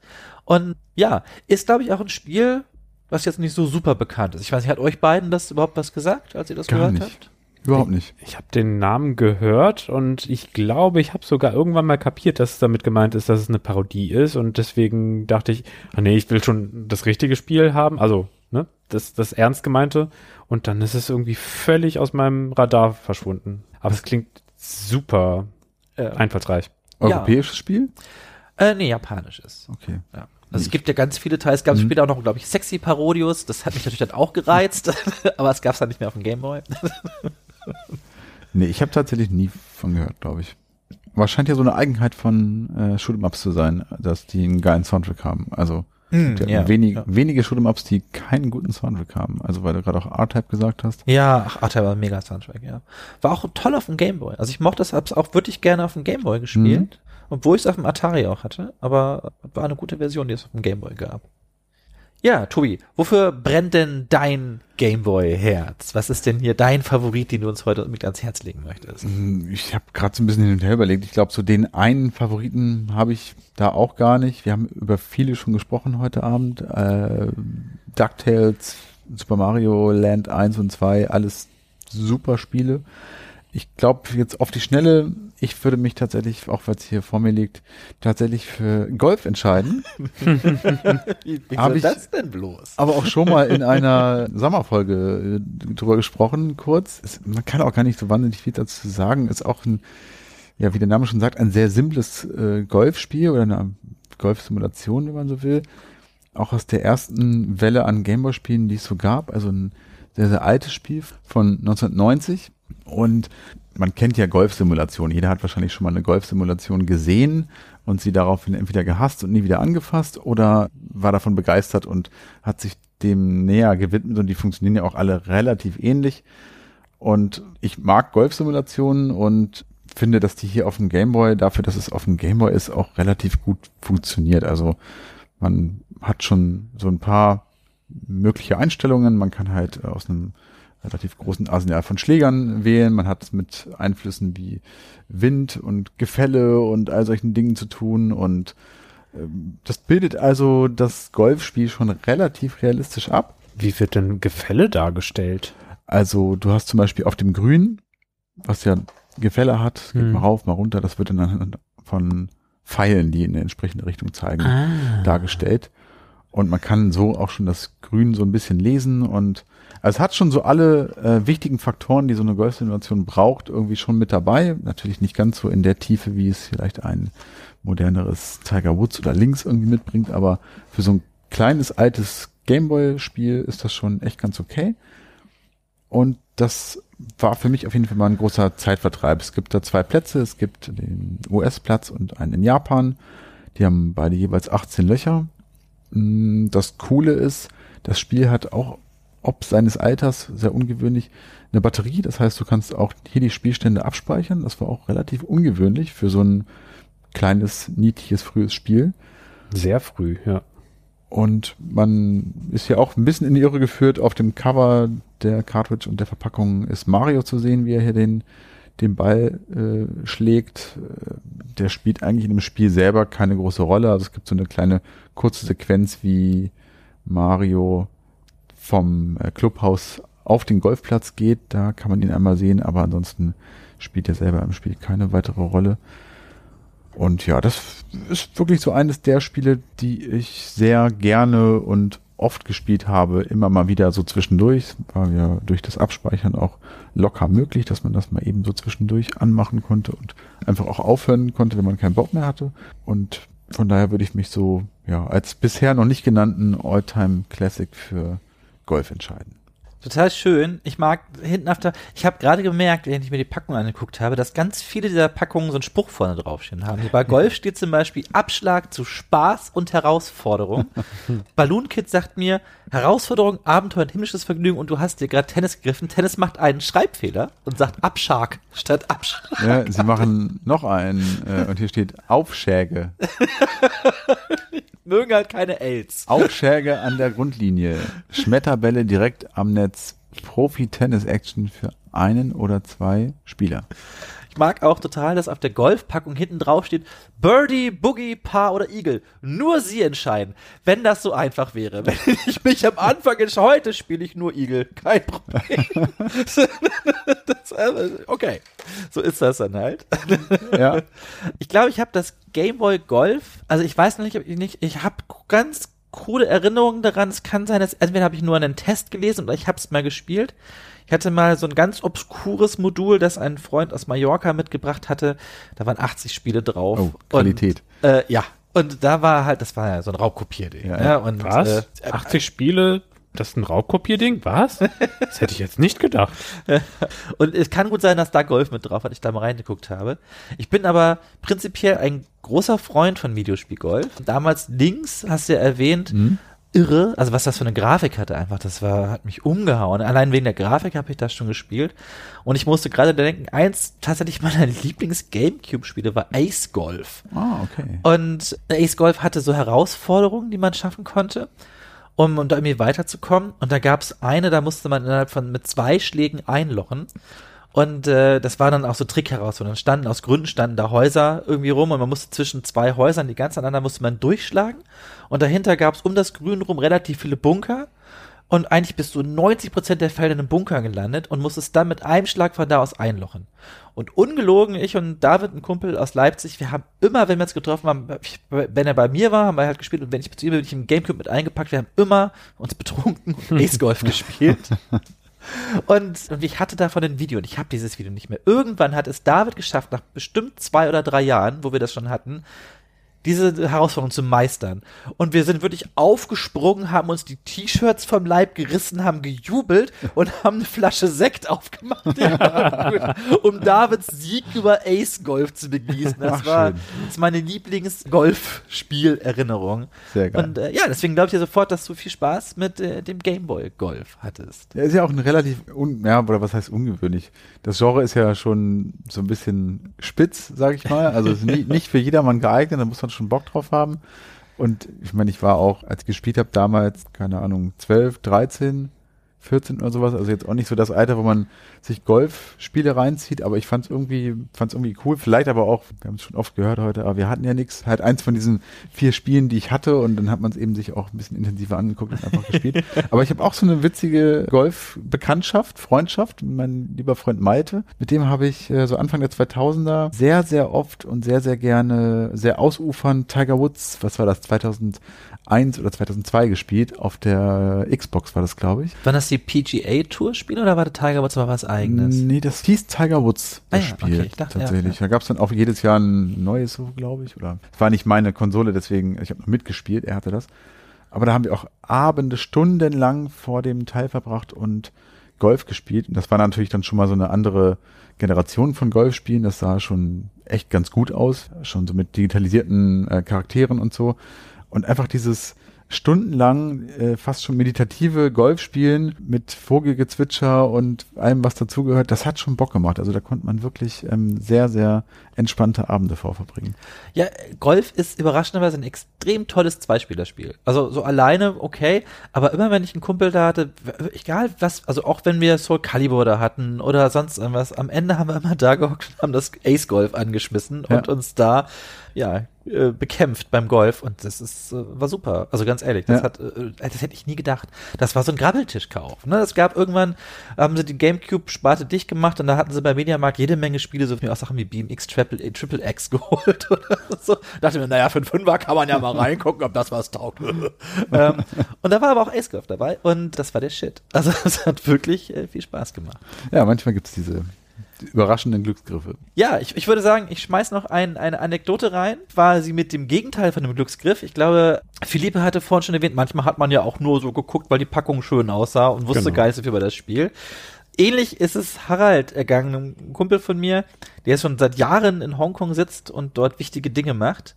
Der ganz heiß drauf war, uns noch was äh, beizutragen. Der hat mir, glaube ich, sogar zwei Sachen geschickt. Hier sind Haralds Erfahrungen mit, ich glaube, es ging darum, dass er da ein Spiel hatte, was ihm nicht so, ich fand das übrigens ganz gut, aber was ihm dann nicht so an äh, hat. Ja, was damals ja auch noch äh, mit dem Gameboy äh, eine interessante Erinnerung war, dass man zu der Zeit ja Spiele einfach nur nach dem Cover gekauft hat und ähm, sowohl gar nicht wusste, was da, was dann da eigentlich für ein Spiel bei rauskommt und ähm, man das auch vielleicht durch fehlende Englischkenntnisse gar nicht wusste. Also ich weiß noch, dass ich mir damals Pinball Revenge of the Gator gekauft habe Ähm, und ich war in froher Erwartung, dass das irgendein Actionspiel ist und irgendwas mit Krokodilen und die man vielleicht abschießen muss oder so. Naja, und ich war dann echt äh, mega enttäuscht, dass das einfach nur ein Flipper war ähm, und, und nichts anderes. Oder auch, ähm, mh, ja, Spiele wie, wie Terminator äh, 2 oder 1, keine Ahnung. Das war ja ein absolutes Schrottspiel.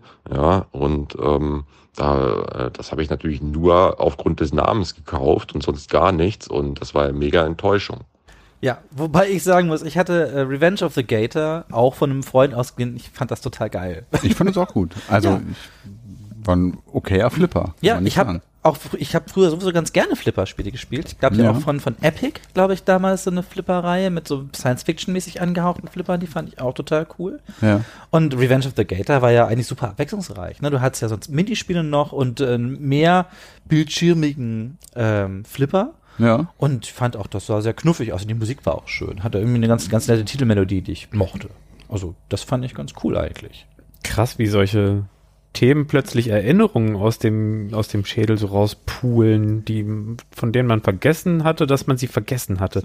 Also so, so im Untergrund sind. Jetzt gerade ist mir wieder eingefallen und ich glaube, ich habe jetzt äh, circa 30 Jahre nicht mehr dran gedacht, dass es ein Flipperspiel gab, dass ich, äh, bei dem ich mich gewundert habe, hä? Egal, ob ich links oder rechts auf dem Steuerkreuz drücke, es bewegt sich nur die linke Schippe, also die, der, der linke Flipper. Was, was ist denn da? Ach so! Der, das Steuerkreuz ist der, der linke Flipper und die beiden AB-Tasten sind der rechte. Ah, okay, jetzt raff ich. So tief, so tief versunkene und fossilisierte Erinnerungen werden wieder hervorgekramt. Sehr schön, dass wir darüber gesprochen haben heute. Und ich glaube, dann haben wir es auch mal wieder, oder? Wir haben zumindest ein rundes Päckchen geschnürt, glaube ich. Dann bleibt uns nur noch zu sagen an unsere Hörerinnen und Hörer, vielen Dank fürs Zuhören. Lasst uns gerne wissen, ob es euch gefallen hat, in Form von Kommentaren, Lobpreisungen, nett gemeinter Kritik, warmen Worten und äh, Apple Podcast Bewertungen. Sebo, schön, dass du da warst. Ja, es war mir eine große Freude und war, war schön, da wieder über den, oder mal wieder, tatsächlich mal länger über den Gameboy reden zu können, der doch ein wichtiger Teil meiner Kindheit war und auch meiner, meiner Videospielentwicklung. Und ja, wir können uns da gern nochmal wieder irgendwann hinsetzen, falls wir noch Redebedarf haben. Ich hätte noch ein paar Sachen. Ich glaube, wir haben hier noch ein paar Spiele äh, rumliegen, die es nochmal zu besprechen gilt. Doch, ich glaube, es könnte noch mal eine zweite Runde geben. Also Gehe ich auch von aus. Ja, und äh, hat viel Spaß gemacht mit euch beiden, sich da auszutauschen und ist ja auch schön, eure Eindrücke zu hören und auch ein bisschen was über Spiele, die an mir vorbeigegangen sind, nochmal doch ein bisschen mehr Input zu bekommen. Und ja, ich hoffe, euch hat's auch allen gefallen und ihr empfehlt uns weiter und äh, schwelgt selbst in wohligen Erinnerungen an, an selige Gameboy-Tage. Auf jeden Fall bleiben wir beim Spielziegel dran, an demjenigen und ihr bleibt auch dran am Drücker. Bis dahin. Macht's gut. Ciao. Ciao. Auf Wiedersehen! Mögen die Retro Boys mit euch sein. Immer.